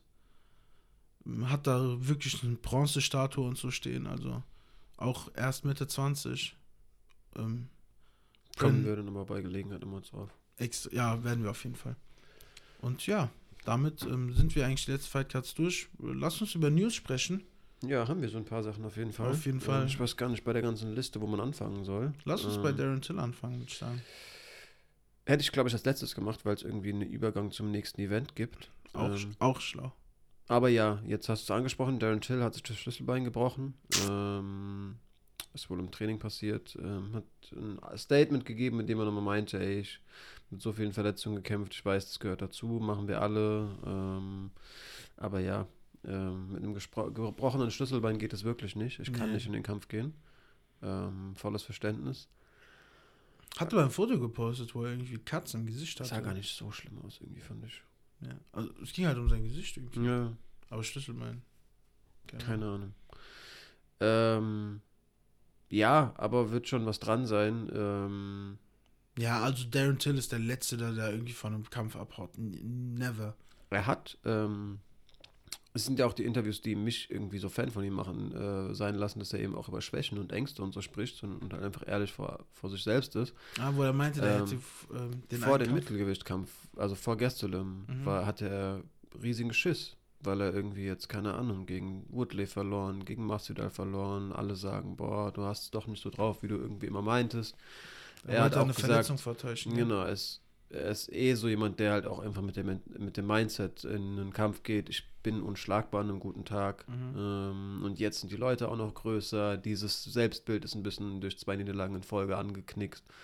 Und die Leute spekulieren, ob ich nicht vielleicht dann doch zu klein fürs Mittelgewicht bin. Gastelum ist schon auch ein guter Name und so. Und da hat er wirklich überlegt, ey, ich hatte so viel Schiss, dass ich teilweise überlegt habe, einfach eine Verletzung vorzutäuschen. Aber hab's dann natürlich nie gemacht. So. Aber ich habe so gedanklich Wege aus diesem Kampf gesucht. Trotzdem glaube ich auch nicht, dass das jetzt schon wieder der Fall war. Äh, auch wenn Vettori natürlich gruselig ähm, ist. Also ich hatte schon Schiss um Till. Ähm, hätte mich aber auch genauso für Vettori gefreut. Also so ist jetzt auch nicht. Ähm, trotzdem, ja, würde ich auch beim besten Willen nicht, nicht irgendwie vorwerfen, dass da, dass da Ängste oder äh, sportliche Sorgen im Spiel stehen, sondern ähm, ja, der sich wirklich das Schlüsselbein leider Gottes gebrochen hat und äh, dementsprechend ausfällt. Ähm, wenige Stunden später ist ähm, jemand, der dann wieder eingesprungen, der dafür irgendwie berüchtigt ist, aber ähm, ja, vielleicht gar nicht ausreichend Credits dafür bekommt, weil das natürlich immer harte Entscheidungen sind. Der ähm, zuletzt noch aktive Kevin Holland hat gesagt, ich, den, ich bin auf jeden Fall am Start. Ähm, bei Tori ganz schnell Let's Go drauf irgendwie geantwortet. Dann ging es immer so ein bisschen hin und her. Offenbar ging es wahrscheinlich um Gagen und ähm, irgendwie, ähm, ja, solche Rahmenbedingungen, vertragliche, aber ähm, wieder einen Moment später hieß es dann wirklich, jo, können wir offiziell machen. Holland springt ein ähm, zuletzt ja gegen Jacare, nicht, äh, gegen Bronson nicht allzu gut ausgesehen. Ja. Äh, aber. Mehr gequatscht als gekämpft. Wenn er es jetzt schafft, Vettori aus dem Weg zu räumen, ähm, das wäre krass. Ist also, auf jeden Fall der Ruf wieder äh, bereinigt. Lass uns aber vielleicht darauf, wenn wir gleich beim Event sind, nochmal kurz eingehen. Vorerst war die Nachricht, Darren Till kämpft nicht, Holland kämpft. Ähm, wir haben ein paar Entlassungen. Brock, Brock Weaver, Shayna Dobson, Jordan Espinosa und Vince Cachero ähm, wurden von der UFC entlassen. Ähm, die Entlassungswelle geht, äh, weiter. geht, weiter. Ich bin ein bisschen überrascht, dass es noch nichts Offizielles zu Woodley gab, aber der wird wahrscheinlich folgen. Ähm, genau, was aber für mich mit, also gut, wir waren eben bei Verla äh, Entlassungen, dann lass vielleicht auch äh, noch dazu kommen, dass die UFC genauso aber auch Leute einstellt. Wir haben den Liverpooler Pooler Paddy Pimblett ähm, bei der UFC gesigned. Ähm, an sich sportlich, keine Ahnung, ja, Federgewicht Cage Warriors Champ, ähm, wie gesagt aus Liverpool. Hat auch im Leichtgewicht gekämpft, kommt als 26-Jähriger mit 16,3 in die UFC. Ähm, was ziemlich krass ist, ist, dass der Typ eine richtige Fanbase mitbringt ähm, die Woche über wirklich auf MMA-Twitter ähm, gefühlt präsent wie irgendein Champ. Ähm, also nicht nur er, er aktiv selbst, sondern auch einfach, wenn es darum geht, wie Leute über ihn quatschen. Ähm, polarisiert. Äh, ich habe mir direkt auch mal das Interview mit Helwani, ähm, Helwani angehört, ähm, um den ein bisschen als Mensch zu greifen. Und der Typ ist schon lustig, Alter. Also ja. das ist halt irgendwie Darren Till im Flodder-Style, der ist nur noch so ein bisschen, bisschen räudiger. Ich kann, also wirklich so, stell dir Darren Till bei den Flodders vor, dann okay. kommt Paddy Pimblett raus. Also der sieht schon, der sieht schon extrem so aus. Ich muss zugeben, da bist du mir voraus, krass beschäftigt noch nicht mit dem. Aber der sieht schon sehr lustig aus. Äh, keine Ahnung, Memes von dem schon irgendwie hergestellt, wie der mit so einem Superman-Kostüm da ja, steht. Ja, also aber auch wirklich als Persönlichkeit wie Darren Till. Irgendwie labert viel Scheiße, hat sich dann auch direkt... Liverpooler Akzent. Bis, genau, Liverpooler Akzent, direkt angeeckt jetzt auch die Woche mit Elia Topuria und Judan Kochat wie heißt er? Kuta, Kutalazzo. Kutalazzo, ja. Ähm, hat da dann wohl auch irgendwie direkt mal so ein bisschen auf, äh, auf Nationalitäten rumgeritten und hieß, ey, übertreibt man nicht, gefährliche Sache. Und er so, du, ich habe doch keine Ahnung, es war mir doch scheißegal. Ich habe das irgendwie beim Kacken formuliert und den einfach nur beleidigen wollen. Ähm, sorry, dass ich da irgendwen politisch angegriffen habe. Also wirkt auch wirklich jemand so Darren Till-mäßig, einfach sehr lockere Zunge, danach irgendwie manns genug sich entschuldigen zu können und zu sagen, ich bin halt auch ein Idiot, der keine Ahnung von nichts hat, aber ähm, ja, das werden die Leute an ihm lieben. Ähm, ich habe mir auch mal ein paar sportliche Highlights angesehen. Ähm, sieht, keine Ahnung, angstfrei aus. Ich bin sehr gespannt, wie der ansetzt. Und ja, ähm, ja, ey, wie gesagt, der bringt vor allem eine große Fanbase mit. Das ist halt jemand, der ähm, glaube ich, auch relativ schnell dann sich dementsprechend Rankings hocharbeiten kann. Häufig sind es ja auch Fans, die Kämpfe fordern, die einem da ein bisschen helfen, ähm, Karrierewege zu, zu beflügeln. Ja. Wenn der ein, ein gutes Debüt hat, vielleicht noch ein äh, High Prospect aus dem Weg räumt, wird es ganz schnell ein Top 15 Gegner sein, einfach weil die Fans so laut sind und Dana Ex- genau weiß. So, der zieht halt Wollte ich Leute. gerade sagen, Dana weiß doch Bescheid. Ähm, ja, ist ein Europäer. Dementsprechend, vielleicht ist er ja auch einer von den Leuten, die äh, weitere Events, die zu humanen Zeiten für uns ähm, stattfinden, ähm, ansetzen. Und stell dir vor, der und Darren Till ähm, kaufen, verkaufen eine Halle äh, in Liverpool aus. Ich werde einen Road. Platz haben. So, also das ist halt Frankfurt, Flughafen. Wir sind schnell in Liverpool. Hm, Stündchen vielleicht. Ganz easy. Deswegen, ähm, ich hoffe, es wird ein gutes Debüt. Ich auch extrem. Ähm, lass uns zum nächsten riesigen News kommen. Für mich. Ähm, wir haben Ortega gegen Volkanovski als Ultimate Fighting Coach. Also Ja. als der Ultimate Fighter Coach. Ähm, ist, wir haben ja auch darüber berichtet, dass es äh, Welterweights werden. Hat Dana halt so gesagt. ja, sind es halt nicht. Vielleicht ist es auch so geplant gewesen, dann irgendwie einfach äh, geplatzt. glaube ich. Ja, ich glaube, der wollte irgendwie. Also hat vielleicht einfach dann doch in die Sachen, die er selbst immer versucht zu vermeiden, vorlaut, äh, vorschnell reden, Dinge zu verkünden, die noch gar nicht äh, in trockener Tinte irgendwie vorliegen. Aber ich glaube, da ging es halt um Verhandlungen, die sehr vielversprechend aussahen und dann geplatzt sind. Wahrscheinlich Masvidal. Covington. Könnte ich mir echt gut vorstellen. Hast du das Masvidal-Interview mit Helwani jetzt gesehen? Das Neue? Ja. Ja, aber mit einem halben Ohr. Was du? Digga. Ja, da ging es halt auch darum. Ähm, und er hat gesagt, also ja, es gab die Verhandlungen, aber ähm, am Ende des Tages hätte, mir die UFC auch kein Geld der Welt zahlen können, das so, ja, mich doch. ausreichend Ja, Äh, lange mit Colby da irgendwie Ja. eingesperrt lässt. Mit Covid gibt es ja auch lange Zeiten, nicht für 100% in Handschellen abgeführt worden. er Also ich, meinte ja auch vorher einfach, dass er dem äh, diese Plattform nicht bieten will. Ich glaube, für das richtige Geld hätte er es gemacht. Masvidal verhandelt halt sehr aktiv irgendwie seinen Status aus. Ich glaube auch irgendwie viel eher, dass Masvidal Usman geplant war. Ähm ich hätte mir auch Burns Covington vorstellen können, die sich ja auch so ein bisschen gebieft haben, aber da ist noch nicht so eine große Geschichte drin. Wollte ich gerade sagen, Burns, weiß nicht, ob der groß genug wäre. Ich glaube halt, die wollen eigentlich schon eher, eher sympathische Typen da haben, die halt auch nicht so viel Risiko mit sich bringen. Ähm, also wir haben ja jetzt, kann man ja vorwegnehmen, auch einen neu angesetzten Kampf, irgendwie Burns gegen Thompson. Hätte ich mir zum Beispiel gut vorstellen können. Ähm, macht sportlich Sinn zwischen den beiden und es sind halt beide auch so Vorzeigecoaches dann.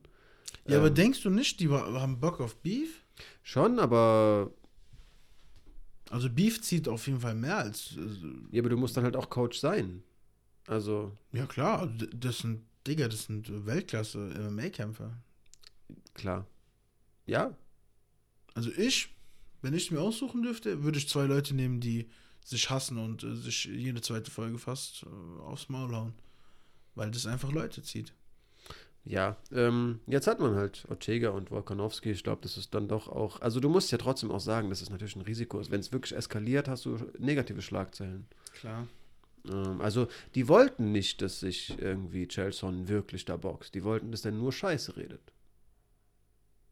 Ja. Keine Ahnung. Ähm, naja, jetzt sind es Ortega und Volkanovski. Ähm, Volkanovski ja an Covid erkrankt. Eigentlich sollte der Kampf schon stattfinden. Hat auch übrigens, falls, falls es wen interessiert, in einem halbstündigen YouTube-Video seinen ähm, Verlauf so ein bisschen beschrieben. Auch echt nochmal ein abschreckendes Beispiel. Genauso Blut gespuckt. Ähm, Wie Ramsat, ja. Genau, hat dann einen harten Verlauf hinter sich. Ähm, ja, sicherlich wird es bei dem, bei The Ultimate Fighter dann wirklich auch eine, eine relativ lange ähm, Quarantäne sein. Die ganze Folge am Stück vermutlich wird in der Bubble stattfinden. Verrückt, dass überhaupt so ein Format aktuell dann auch äh, aufgenommen werden kann. Aber die beiden waren natürlich bereit für. Also natürlich, jetzt wo man die Nachricht äh, sieht, weiß man es. Und ich kann es mir ganz gut vorstellen. Ich glaube, Volkanowski ist auch ein lustiger Typ. Ich glaube, das ist auch ein Vorzeigecoach, harter Arbeiter. Ähm, Ortega sicherlich auch. Ja. Kann viel im, im Jiu-Jitsu und so vermitteln, wird jetzt viel im Stand geübt haben. Und du musst dann ja auch, du musst ja auch so sportliche Vorbilder haben. Also, Kann man das eigentlich mit UFC Fight Pass nur gucken, gell? Ich weiß es noch gar nicht. Also ja, vielleicht muss man noch mal, sogar nochmal extra zahlen, aber im Free TV wird es das nicht geben. Nee. Ähm, Ähm, Hast du noch was mit News? Naja, wir hatten, äh, ja, wichtig darüber natürlich, äh, wir hatten ähm, Hm. John Jones, der am 1. April gepostet hat, dass er äh, einen, ähm, ein gutes Gespräch mit Dana hatte, die einen lustigen Abend verbracht haben. Dana hat drunter geschrieben, ja, hatte nie so einen guten Abend mit dir. Ähm, man musste aber auch überlegen, okay, 1. April, was passiert da gerade? Ähm, und wir hatten John Jones, ähm, der sein erstes Lebenszeichen seitdem gegeben hat, also unabhängig von irgendwelchen Instagram-Bildern, ähm, im Steve O Podcast. Ähm, hat da nochmal 20 Minuten über seinen aktuellen Stand geredet ähm, und gesagt, dass er eben sportlich eigentlich schon alles erreicht hat, was man irgendwie erreichen ähm, kann. Dementsprechend ähm, gar nicht mehr so akribisch irgendwie darauf aus ist, seinen sportlichen Status noch so viel mehr weiterzuentwickeln. Sicherlich sucht er immer die bessere, die größeren Ziele, findet diesen Heavyweight-Status, der wird letztendlich jegliche Frage, also er sieht sich jetzt schon als Goat, aber der wird jegliche Frage beiseite heben, wird einen Maßstab gesetzt haben, den keiner nachmachen kann. Ähm, aber hat halt gesagt, ihm ist jetzt auch wichtig, als Sportler habe ich schon alles bewiesen, irgendwie mich als Mensch ähm, irgendwie zu formen und ein gutes Bild abzugeben. Es gab so viele Niederlagen, meinte er irgendwie, von wegen, was weiß ich, die ganzen negativen Nachrichten. Jones weiß sich auf jeden Fall auch zu inszenieren, hat auch gesagt, es bricht ihm das Herz, dass Leute meinen, er hätte wirklich gedopt. Ein Picogramm sagt jeder Arzt, bringt dir nichts, wo man natürlich sagen kann, ja, Jones hieß, aber das sind Rückstände, keine Ahnung, aber er meint halt auch, all diese negativen Schlagzeilen muss er irgendwie aus dem Weg räumen. Und er sagt jetzt, diese ganzen Karriereforderungen ähm, können leicht für jemanden wirken, als würde einfach nur ein sowieso schon reicher, geldgierig noch mehr Geld fordern, aber er sagt, er steht im Endeffekt auch dafür ein, dass Kämpfer für ihren Wert bezahlt werden sollten, den sie für, den, für das Unternehmen eigentlich haben. Ja. Er sieht seinen Auftrag, mehr Geld zu fordern, eben auch als ähm, letztendlich eine Tat für jemanden, der im, in seinem Gym trainiert und sich und irgendwie aus seinem Auto herauslebt, weil er sich kein Apartment leisten kann und UFC-Kämpfer ist so. Wo ich mir auch denke, okay, krass, also ich weiß nicht, ob es dir wirklich moralisch so sehr um die kleinen Unterdrückten ging oder was heißt Unterdrückten, schlecht verdienten oder doch eben um dein sehr, sehr großes Portemonnaie. Aber was du ansprichst, ist natürlich äh, ein, ein Sachverhalt, der einfach nur traurig ist. Ähm, und hat am Ende des Tages auf jeden Fall in dem Podcast gesagt, er ja, sieht jetzt irgendwie gerade keinen Fortschritt darin. Ähm, er ist notfalls aber auch bereit, von mir aus zwei Jahre zu warten. Ich habe die Finanz Finanzen, um mir das finanziell leisten zu können. Es könnte halt jemand, der keine, keine Polster hat äh, und dementsprechend nicht die Argumentationsgrundlage, könnte das einfach nicht fordern Ja. wenn er halt aus seinem Auto lebt und hat auf jeden Fall auch, wenn Steve Oder meinte, nein, nein, nein, so lange darfst du nicht warten. Ähm, ich bin Fight-Fan, das, das kannst du uns nicht antun, aber hat ähm, eben dann doch auch deutlich gemacht, dass er da bereit ist, von mir aus auch die Füße stillzuhalten, um seinen Willen durchzusetzen.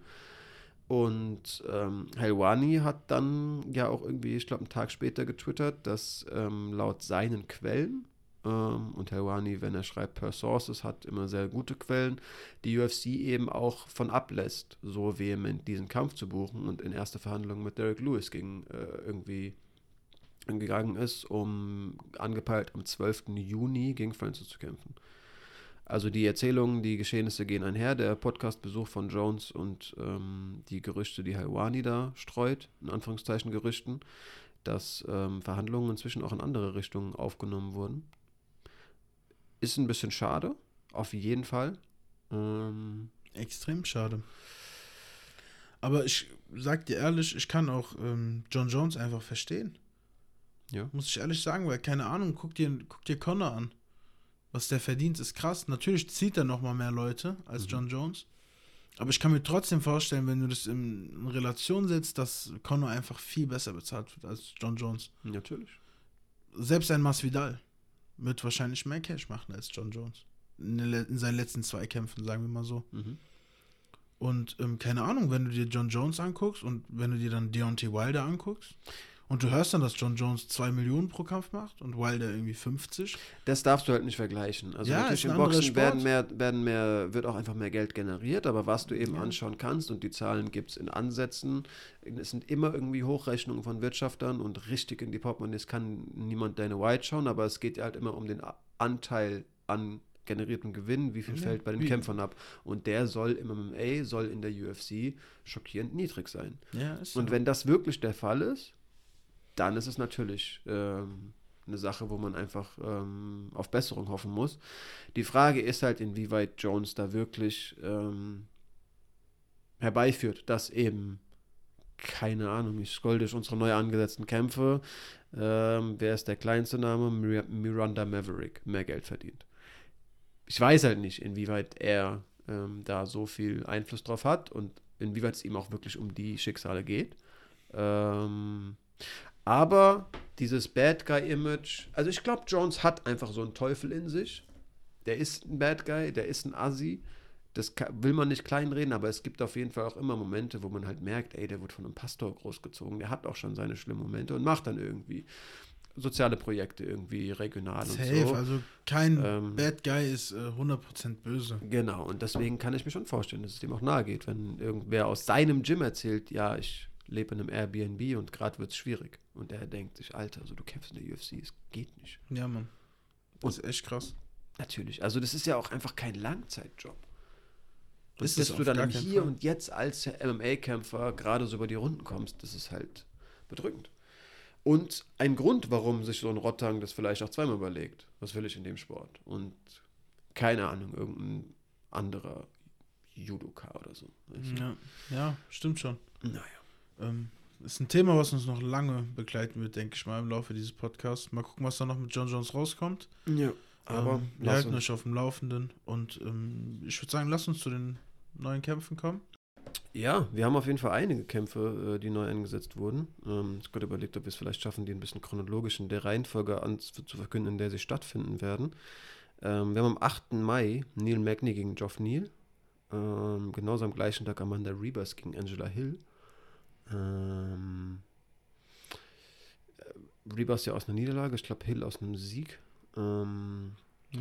Neil Magny, soweit ich weiß, gegen Chiesa zuletzt gekämpft. Geoff Neal gegen Thompson, meine ich. Ja. Jetzt beides im Kopf, ich bin unsicher. Ich habe mal ein Bild gesehen, wie, man, wie, wenn man die beiden nebeneinander legt. Die sind ziemlich ähnlich. Extrem. Der eine, ähm, die haben so geschrieben, ähm, der eine in der Fight Week, also während dem Weightcut, mhm. und der andere während dem Fight dann. Ja. Ich glaube, Neil Magny hat ein bisschen breitere Backen, daran liegt ja, stilistisch sind die aber schon noch ein bisschen anders. Ich würde sagen, Magni ist äh, ringerlastischer. Es geht nur ums Gesicht. Ja, okay. Ähm, Dann haben wir ähm, eine Woche später schon Nate Diaz gegen Leon Edwards. Krasser Kampf. Sehr krass. Ähm, ähm Nate Diaz aus dem Nichts einfach mal Comeback. Ich habe ein Bild gesehen. Es gibt ja dieses Bild, wo der sagt, I'm not surprised, motherfucker. Mhm. Das Bild, darüber steht, I'm actually quite surprised. ja, äh, war ich auch, muss ich sagen. Ähm, ja, das kam unerwartet. Ja. Äh, Gab es jetzt auch schon so ein bisschen Kritik gegen, äh, an, an Leon Edwards, äh, muss man sagen. Ähm, dafür, dass das ja irgendwie auch wieder ein ungerankter Typ ist, äh, inwieweit danach wirst du wieder sagen, du hast einen Titelkampf ver verdient, ist das ein äh, ernstzunehmender Contender, aber ich kann es an sich gut verstehen. Großer Name, Payday, ja. ähm, Kosten-Nutzen, äh, Risiko-Nutzen-Faktor auf jeden Fall sehr gut. Ähm, ja, aber man sollte auch aufhören, Nate Diaz zu unterschätzen. Natürlich. Also gegen Nate Diaz kannst du viele Federn lassen. Natürlich. Wenn ähm, du ihn ähm, nicht früh irgendwo im Gesicht cuttest. Ja, für viele Leute auf jeden Fall auch ein Aspekt. Also es ist ja der erste Kampf, der als Co-Main-Event, ohne dass es irgendwie um einen Titel geht, fünf Runden gehen wird. Ähm, okay, krass. Äh, ja, wurde jetzt auch viel diskutiert ähm, inwieweit das wem Vorteile gibt und wer das wohl gefordert hat. Auf welcher ähm, Grundlage? Weiß man nicht. Wird halt einfach, ja, keine Ahnung. Wie, wie wäre es denn mit fünf Runden? Es wurde so ausgehandelt. Ähm, viele Leute sagen, das wird ein Vorteil für Nate Diaz sein, der wird es wohl äh, gefordert haben. Andererseits hat jetzt Edwards auch wieder in einem Interview jetzt gegen, wieder mit Taiwani, hat dann auch gequatscht, äh, gesagt, ey, ähm, ich bin seit, keine Ahnung wie viele Jahren der gesagt hat, jetzt bereite ich mich auf Main Events vor. Für mich ist eine Fünf-Runden-Vorbereitung eigentlich kein, also eine drei, ein Drei-Runden-Kampf wäre eigentlich ein Sprung aus meinem Trainingsraster. Für mich bringt das die Normalität, dass es in fünf Runden geht. Und ich sehe einfach nur, ja, mehr Pain für Nate, sagt er so lachend. Ich habe mal gelesen, dass Nate Diaz irgendwie fünfmal in Champions, äh, Championship Rounds war in seiner Karriere oder mhm. viermal mhm. und nur einen von diesen Kämpfen gewonnen hat. Tja. Also dieses, ähm, dieser Mythos um die gefährlichen Championship Rounds mit Nate Diaz ist irgendwie komplett, keine Ahnung, wer das erfunden hat. Ja, ich weiß auch nicht, warum man sich da so viel drauf, auf, drauf ähm, erhofft, dran irgendwie erhofft und darüber mutmaßt. Also auch das wurde Edwards, also hat er noch gesagt, ich wurde noch nie submitted, ich wurde noch nie KO'd. Selbst wenn, was ich nicht kommen sehe, ihr euch ausmalt, dass Nate Diaz irgendwie in der vierten, fünften Runde ein, ähm, ein Comeback startet und irgendwie frischer wirkt als ich. Ich habe hab super Cardio für fünf Runden, ich habe Top Jiu-Jitsu, ich bin super im Stand, ich habe gutes aktives Ringen. Also ich sehe keine Welt, sagt Edwards, indem ich ihn nicht die ersten zwei, drei, vier Runden einfach schule, sagt er, also ihn einfach dominiere. Und selbst wenn er dieses Comeback, das ich nicht kommen sehe, das ihr euch alle erhofft, startet, dann habe ich halt 3-2 gewonnen. Also ich verstehe den Punkt nicht. Ähm, und ja, selbst spricht er da jegliche Sorgen, die Leute, was heißt Sorgen? Hoffnung vielleicht von den Diaz-Fans, die, die sich machen über, über diesen Faktor 5 Runden, spricht er auf jeden Fall irgendwie ein bisschen klein. Ja. Sagt, wie gesagt, letztendlich. Aber was soll er denn auch sagen? Also er muss ja irgendwie so mehr Pain für Nate. Ich glaube auch, der wird, wird äh, keine allzu schwere Aufgabe dafür ha damit haben. Aber wie du gesagt hast, man kann Fehler machen, man kann auf jeden Fall auch Fehlern lassen gegen Nate Diaz. Ähm, ich glaube halt nicht, dass äh, Edwards ein Cardio-Problem hat. Nate Diaz hat auch im Weltergewicht in der Regel Leichtgewichte gekämpft. Ähm, Edwards ist ein richtiges Weltergewicht, sage ich mal in Anführungszeichen, richtiges. Also läuft in der Freizeit halt als Mittelgewicht rum. So ist es ja leider. Das, das ist ja der Faktor dafür, dass du ein wirkliches Weltergewicht bist, dass du eigentlich ein Mittelgewicht bist. Ja. Ähm, ist leider so. Ich bin gespannt. Aber habe richtig Bock drauf, muss ich sagen. Ich auch. Wir haben ein Ding, ähm, wenn wir schon über Leon Edwards geredet haben, sein letzter Gegner, Bilal Mohammed. Mhm. Auch einen neuen Gegner, Damien Meyer, der 44-jährige Jiu-Jitsu-Ass, ähm, der aber bei, also bei ihm macht das Alter nicht so viel aus, weil der Typ gefühlt pro Kampf nur zwei Schläge in den Kopf kriegt. Naja. Wenn er zwei Schläge kriegt, ist er halt K.O. Ja. Aber meistens kriegt er halt gar keinen Schlag ab. Weil er sich dann irgendwie auf seinen Gegner springt und als Rucksack dann arbeitet und so den Kampf gewinnt. Der Typ ist schon sehr gefährlich. Also keine Ahnung, jeder, der Frank Mir kennt, weiß, wie gut Frank Mir im Jiu-Jitsu ist und Frank Mir lernt halt von Damien Meyer so. Auf jeden Fall ist Damien Meyer krass, aber ja, für mich war ist es schon jemand, der, dem man das Alter anmerkt. Und der auch, glaube ich, ein bisschen abgehangen wurde von dem Niveau, das die UFC-Kämpfer heutzutage haben. Du kannst nicht solche Lücken im Stand haben, die Damon Meyer hat. Also, ja, aber der verliert halt nicht so oft. Ich sag dir ehrlich, der hat gegen Gilbert Burns fast gewonnen. Das war sehr knapp. Aber na, guck dir den Kampf mal an. Der war in der Submission, der, äh, der Burns, da war fast äh, vorbei. Da hat er den mit einer guten Linken getroffen, dann ist er halt K.O. gegangen. Aber das war sehr eng. Wir gucken ja, uns den Kampf und, gleich an, und, wenn wir äh, was essen. Gilbert Burns ist, glaube ich, mit der krasseste Grappler, den wir im MMA haben. Also andere Leute hätte er dann natürlich zum Beispiel. Safe. Äh, ja, natürlich. Also großer Name für Bilal Mohammed, kleinreden will ich es beim besten Willen auch nicht. Ähm, wir hatten mal gesagt, so verrückt das klingt, dieser Augenpixel hat ihm auch seine Vorteile gegeben. Er ist jetzt, war jetzt lange im Gespräch, ist jetzt irgendwie auch ein großer Name und ich glaube, die UFC will ihm da auch einfach einen Gefallen tun und ähm, gibt ihm dann eben auch so einen so einen Name für die Statistik. Ähm, ja. Nächster ähm, guter Fight, ähm, Dan Ige gegen Korean Zombie. Geil. 19. Juni, das wird ein Kracher. Ähm, ja, Dan Ike, altbekannter Freund von uns hier im Podcast. Nee, das wird nice. Wir haben noch richtig gute Kämpfe hier am Start. Also, wir haben noch ähm, Volkov gegen Cyril Gane, Cyril Gain. Ähm, auch am 6., also am eine Woche später, am 26. Juni ähm, wird das erste Main Event von Cyril Gain. Mhm. Mhm. War nicht der Kampf gegen. Wen hat er gekämpft? Äh, Rosenstrick, auch ein Main-Kampf? Main Event? Doch, klar. Kann sein. Ja. Dann das zweite Mal mhm. in Folge. Nice. Ähm, und dann kommen wir schon in den Juli. Ja, vor allem finde ich stilistisch geil, sorry, dass ich unterbreche. Alles also gut. Volkov gegen äh, Sirigan. Äh, Sirigan hat es ja wirklich geschafft, irgendwie mit seiner Distanz, dieses In-and-Out-Movement, mhm, ähm, mhm.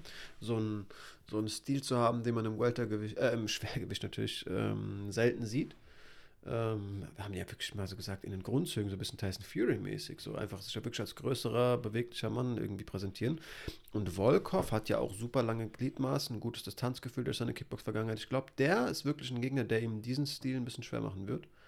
Ähm, also ich hätte weniger Bock, dass Cyril Gahn irgendwie ein Ringer, der nur auf den Moment wartet, ihn zu greifen, kämpft und da lange sein In-and-Out-Movement irgendwie durchziehen darf und du ja. wartest nur auf den einen Moment, wo er gegriffen wird. Ich glaube, Volkov wird, mit Volkov wird der Kampf relativ dynamisch. Und wir werden nicht so dieses. Ich bin eh sehr begeistert von Volkov. Finde ich Mhm. sehr, sehr starker Mann. Ich glaube, das wird wirklich ein guter Kickboxkampf. Ja, glaube ich auch. Ähm, dann, wie gesagt, gehen wir in den Juli rein mit dem größten Kracher. Ähm, wir haben Connor gegen Dustin 3. Mhm. Am 10. Juli ähm, freue ich mich extrem drauf. Wer sich darauf nicht freut, keine Ahnung. Ja, äh, beefen sich jetzt auch so ein bisschen, bisschen, bisschen höflich auf, auf Twitter. Dustin versucht auch mal ein bisschen den Shit-Talk reinzubringen und irgendwie gesagt, ich wünsche allen einen guten Tag, außer Conor, der soll sich den, den C stoßen, hat er gesagt. Das ist so Dustin-Niveau äh. Shit-Talking ist. Sehr sympathisch trotzdem, aber auch Conor hat äh, große Ansagen ja gemacht, von wegen seinen Trainings, äh, seine Trainingsmoral sei wieder eine, wie, wie in den alten Tagen, er lässt, macht keinen Tag Pause. Ähm, Die Sache ist die, wenn, schon, jetzt wenn, schon dabei. wenn Connor verliert, ist eh vorbei. Ja, aber die sind auch in erster Linie jetzt schon dabei, den Kampf zu vermarkten. Und bis zum 10. Juli wird dann ja, noch, das wird eh ein Bombending. Connor ist Connor. das wird hochgekocht. Ja. Ähm, Burns gegen Thompson. Ähm, Zwei Nice Guys untereinander, geiler Kampf. extrem. Ähm, Geht ein bisschen unter einfach, wenn du so krasse Meldungen. Wir haben ja vor zwei, drei Wochen auch mal schon mal ähm, so eine Folge gehabt, wo wir einfach sieben, acht krasse Kämpfe verkündet haben. ähm, verkündet haben und uns dachten, ey, das war's. Für dieses Jahr gibt es keine krasseren Verkündungen mehr. Ich, für mich hat sich das jetzt schon übertroffen. Letztens Das war der Kracher krass. Masvidal Usman, jetzt haben wir hier Connor. Ja, gegen gut, das, das, es war halt irgendwie klar, dass es kommt. Jetzt haben wir ein Datum. Aber ja, trotzdem. Ey, Ja, aber Volkov, mit Garn, Volkov, Burns, Thompson, Ja, schon. Korean Zombie, äh, richtig geile Namen. Ähm, wir haben noch ähm, ein paar ähm, weibliche Fights. Wir haben Macy Barber gegen Miranda Maverick am 24. Juli. Das hat mich ein bisschen gewundert. Maverick ja auch 23, Macy Barber ja auch irgendwie so dieses kleine Küken, dass die, die wirklich mal wieder UFC-typisch die zwei Youngsters gegeneinander antreten lassen. Ja. Überrascht mich. Ja, wir haben Amanda Ribas, Angela Hill am 8. Mai. Eben schon gesagt, ja. Ja, Und genau. Aspen Ladd gegen Macy Chiasama am 24. Juli. Genau. Und Ähm. dann hätten wir noch einen Kampf äh, im Boxen. Ryan Garcia gegen Javier Fortuna. Ähm, haben sich eine mündliche Zusage laut ESPN ge ge gegeben, im Sommer zu kämpfen. Ähm, auch ein Kampf, den man auf jeden Fall verfolgen könnte. Auf jeden Fall. Ryan Garcia. Immer zu empfehlen. Upcoming Star. Ja, also damit hätten wir auch wieder das abgeschlossen und sind im, ähm, beim nächsten Event, jetzt bereits am Samstag, ähm, dadurch, dass das Event ein Italiener gegen einen Engländer sein sollte, hat, hat sich die UFC darauf geeinigt, ähm, zu für Europäer humanen Zeiten das Event starten zu lassen, auch wenn für den Engländer wieder ein Ami eingesprungen ist. An dem Zeitfenster hat sich nichts geändert. Äh, Samstag, 10. April um 21 Uhr geht's los. Sehr, Nice. sehr cool. Ähm, Main Event können wir so mit 23.30 Uhr rechnen vielleicht. Genau, super entspannt. Ja. Ähm, leider kam ein Kampf, auf den ich mich schon auch ein bisschen gefreut habe. Kyle Daukos ähm, ist äh, abgesprungen bzw. abgesagt worden wegen Covid. Ich weiß nicht, ob er es hat oder sein Gegner Ali Askap Chisriev, ähm, hätte ich jetzt gesagt.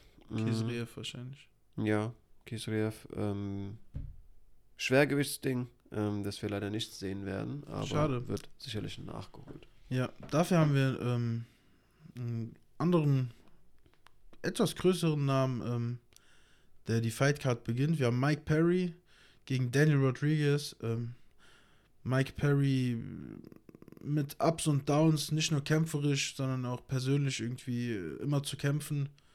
Ähm, mal legt er einen ähm, Riesenkampf hin, wie gegen ähm, Mickey Gall.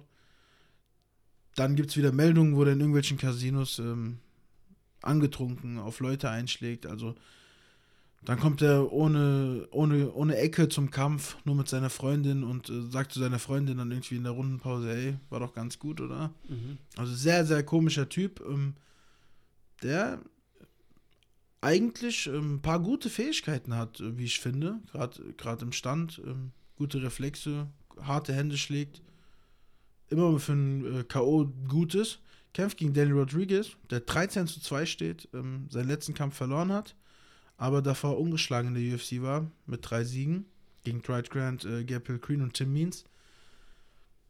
Hm, bin gespannt. Ähm, ja, lass uns dann zum zweiten Kampf direkt kommen. Ja, ich muss noch ein bisschen nachschieben. Ich habe ähm, Daukhaus verwechselt. Das ist Kyle Daukhaus und nicht Sein Chris Daukhaus. Bruder, ähm, genau, Kyle Daukhaus ist Mittelgewicht, nicht Schwergewicht. Mhm. Ähm, ist der Kämpfer, der Dustin Stolzfuß das Debüt ähm, versaut hat.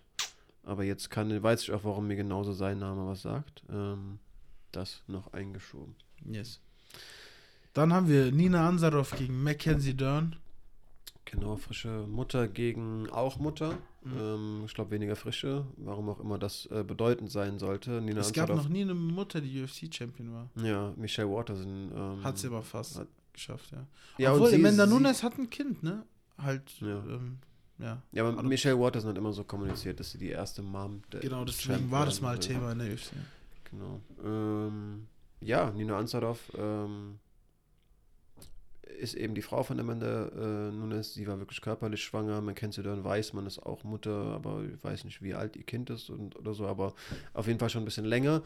Ähm, ja, wie gesagt, aber letztendlich am Ende des Tages auch, warum auch immer das äh, der ausschlaggebende P- äh, Punkt sein sollte. Ähm, Strohgewicht, enge Gewichtsklasse, Mackenzie Dern, ja, Vrna Jandiroba, ähm, Den, die Dämonenbeschwörerin mit dem Vogelnest auf dem Kopf besiegt zuletzt. Ähm, aber Mackenzie Dern, äh, Weltklasse-Grapplerin einfach. ganz, ganz stark, ja. Ja. War auch ein guter Kampf gegen äh, Jandiroba. Ja, ja. Toughness bewiesen mit ihrer gebrochenen Nase.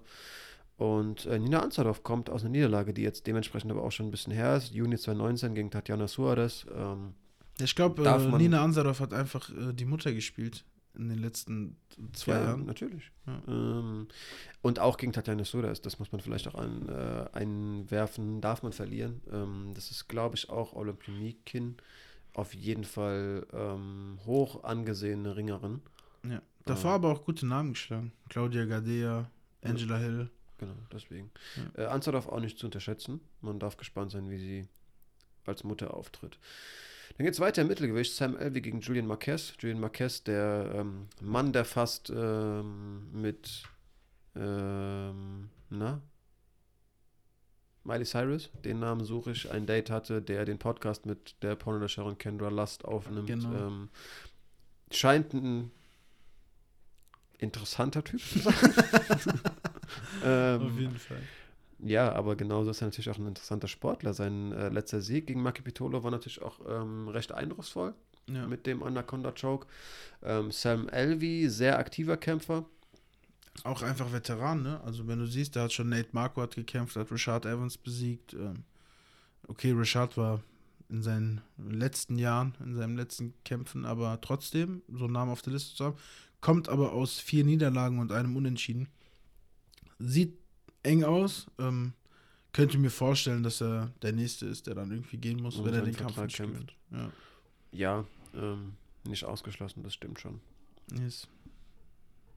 Dann ähm, zum Co-Main-Event schon, würde ich sagen. Klar. Und das ist ein sehr interessanter Kampf. Also wir haben Arnold Allen gegen Sadiq Yusuf. Sadiq Yusuf, den ich tatsächlich schon seit der Contender Series äh, verfolge, Mhm. der da einfach ähm, mit Spinning Kicks und so ähm, rumgewirbelt ist. Ganz wild, ja. Ja, ähm, 11-1 steht Sadiq Yusuf, Arnold Allen steht 16-1. Beide in der UFC selbst ungeschlagen. Mhm. Und ähm, ja, die Nummer 11 gegen die Nummer 10. Was will man wer? Zwei junge Contender, die da aufeinanderstoßen. Der eine wird den anderen aus dem Weg räumen. Ähm, findet im Federgewicht statt und der Gewinner macht auf jeden Fall einen Sprung Richtung Top 5. Definitiv. Und ähm, das wird ziemlich spannend. Also ich freue mich auf den Kampf sehr. Wenn's, also ich würde ja sagen, das ist für mich der Fight of the Night, wenn dann nicht Vittori gegen Holland danach noch kommen würde. Und ähm, kannst ja gerne mal ein paar Worte zu dem Kampf verlieren. Äh, ja, hatten wir ja schon einleitend irgendwie ein bisschen angesprochen. Kevin Holland, äh, Call Big Mouth, der ähm, Mann für die Short Notice Kämpfe. Ja, Mann. Ähm, kommt, nachdem er, ich glaube, Fighter of the Year 2020 wurde, ähm, ja aus seiner ersten Niederlage jetzt ähm, im Jahr gegen Derek Bronson, die ihm sicherlich irgendwie ein bisschen den, den Hype-Train versaut hat. Ähm, Ja, haben wir ja schon ausgiebig Sorry. drüber gesprochen. Sorry, dass ich unterbreche. Ähm, wie wir ja schon gesagt haben, es gibt Verlieren und Verlieren. Ne? Wenn er eine gute Leistung gezeigt hätte und Mhm. verloren hätte, wäre alles gut, aber er hat irgendwie den Kampf verschenkt gefühlt. Ja, äh, hat auch ein paar skept äh, irgendwie skeptisch machende Zitate danach verloren, sodass er meinte, mir geht es ja gar nicht so sehr irgendwie darum, Champ zu werden. Ich liebe das einfach, ich will kämpfen. Ähm, werden viele Leute nicht verstehen, die, sich denken, warum bist du denn in der UFC? Natürlich, jeder, jeder sollte Champ werden sollen, aber heißt ja auch nicht, dass es nicht, nicht dennoch gerne wäre. Ähm, trotzdem soll sich, sollte sich der Junge ähm, vielleicht auch, und ich glaube dem halt irgendwie, dass er sich wirklich so wenig Gedanken macht, nicht nur an Hauptsache Kämpfen denken, sondern irgendwie auch drum, dass er da ähm, ja durch das Jahr 2020 irgendwo auch einfach einen Status generiert hat, den man sich auch verspielen kann. Und Safe, ja. Marvin Vettori ist jemand, der sehr hungrig nach vorne kommt. Ähm, Sehr gut aussah gegen Jack Hermanson.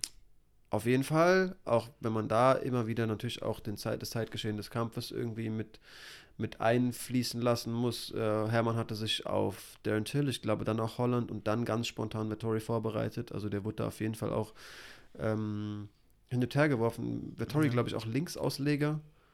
Ähm, das heißt, Hermann hatte sich auf Till als Linksausleger aus, äh, eingestellt, dann gewechselt auf Kevin Holland Restausleger, um dann doch wieder gegen den Linksausleger zu, äh, zu kämpfen, die natürlich auch immer sowieso, also unabhängig von der Auslage, stilistisch ähm, jedes Mal was anderes mit sich bringen.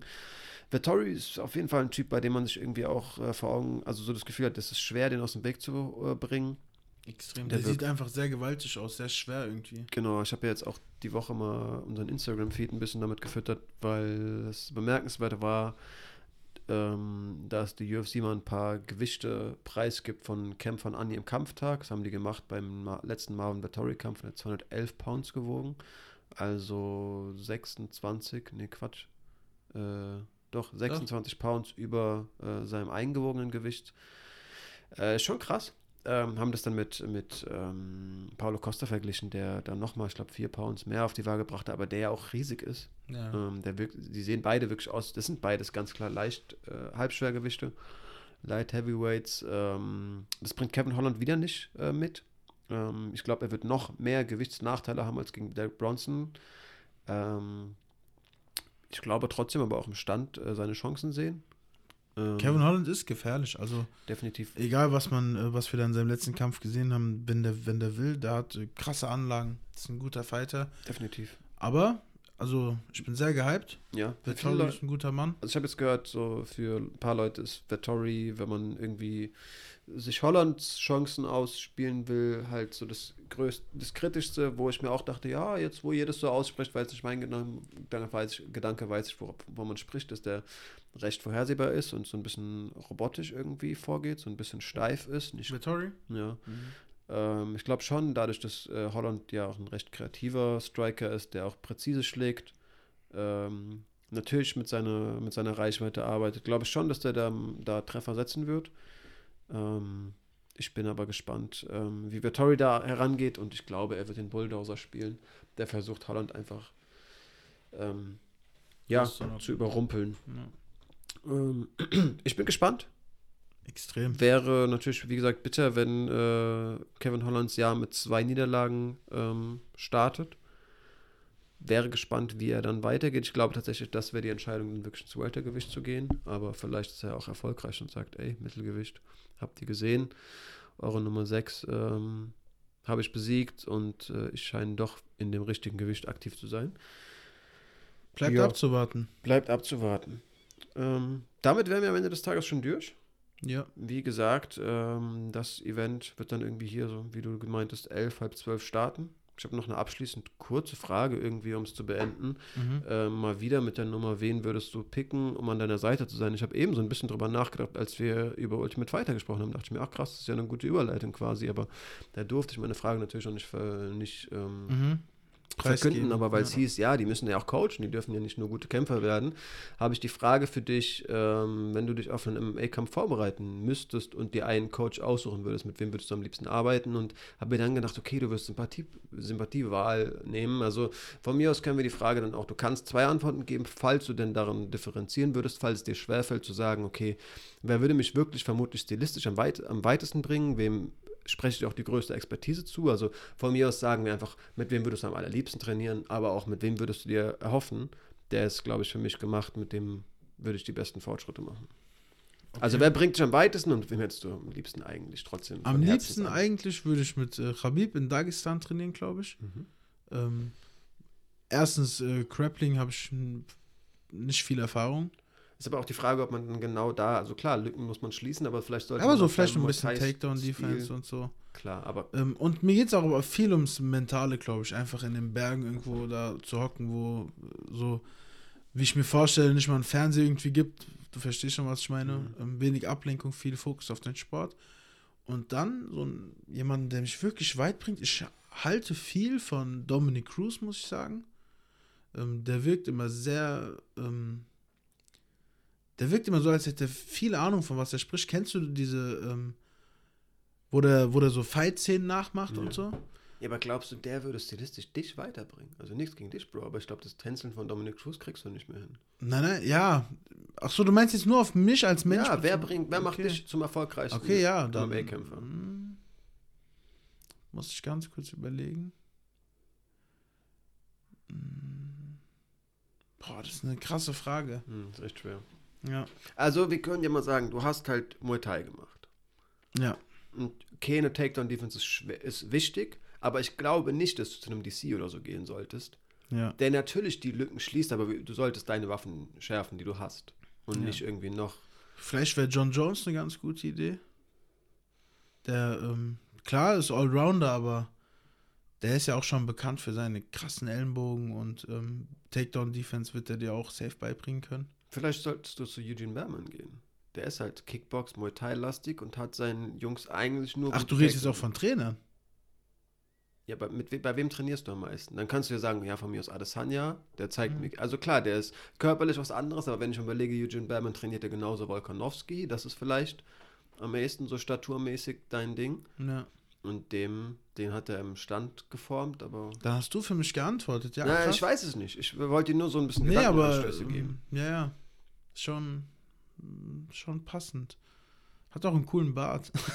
ich schätze mal darauf. Ja, schwierig. Wer, wer, ist, wer, ist, wer schlägt gute Overhands als kleiner, bisschen bulligerer Mann? Mark Hunt. Ich gehe zu Mark Hunt. Meinst du, der bringt dich weiter? Ist egal. Ich gehe zu Mark Hunt. Mark Hunt ist, also jeder, der ihn nicht kennt, jeder, der irgendwie erst ähm, seit neuestem MMA guckt wegen Conor McGregor, Mhm. guckt euch mal Mark Hunt an. Bitte. Ich glaube, der ist vom Zeitgeschehen ein bisschen abgeholt. Aber Seine, seine Walk-Off-Knockouts, äh, die sind un, über, wie sagt man? getroffen. Ja, genau, unübertroffen. Okay, du trainierst mit Mark Hunt. Hätten Yes. wir das Er hat auch ein eigenes Gym, weißt du, gell? so ein richtig riesiges. Ja, ja, richtig krass. Das ist ganz verrückt. Ja. Das ist einer von den Leuten, die auf jeden Fall ausgesucht der Für die muss John Jones keine Lanze brechen. Masvidal war letztens bei ihm zu Besuch. Ich weiß. Gut. Damit äh, haben wir unsere heutige Folge abgeschlossen. Mhm. Ähm, danke, dass ihr am Start wart. Äh, schaut euch übermorgen das Event an. Wie gesagt, sehr gute Uhrzeit für uns. Gutes äh, Main Event, gutes Co-Main Event. Viel Spaß, bleibt gesund und bis nächste Woche. Alles wurde gesagt, das wünsche ich auch. Bye, bye. Ciao.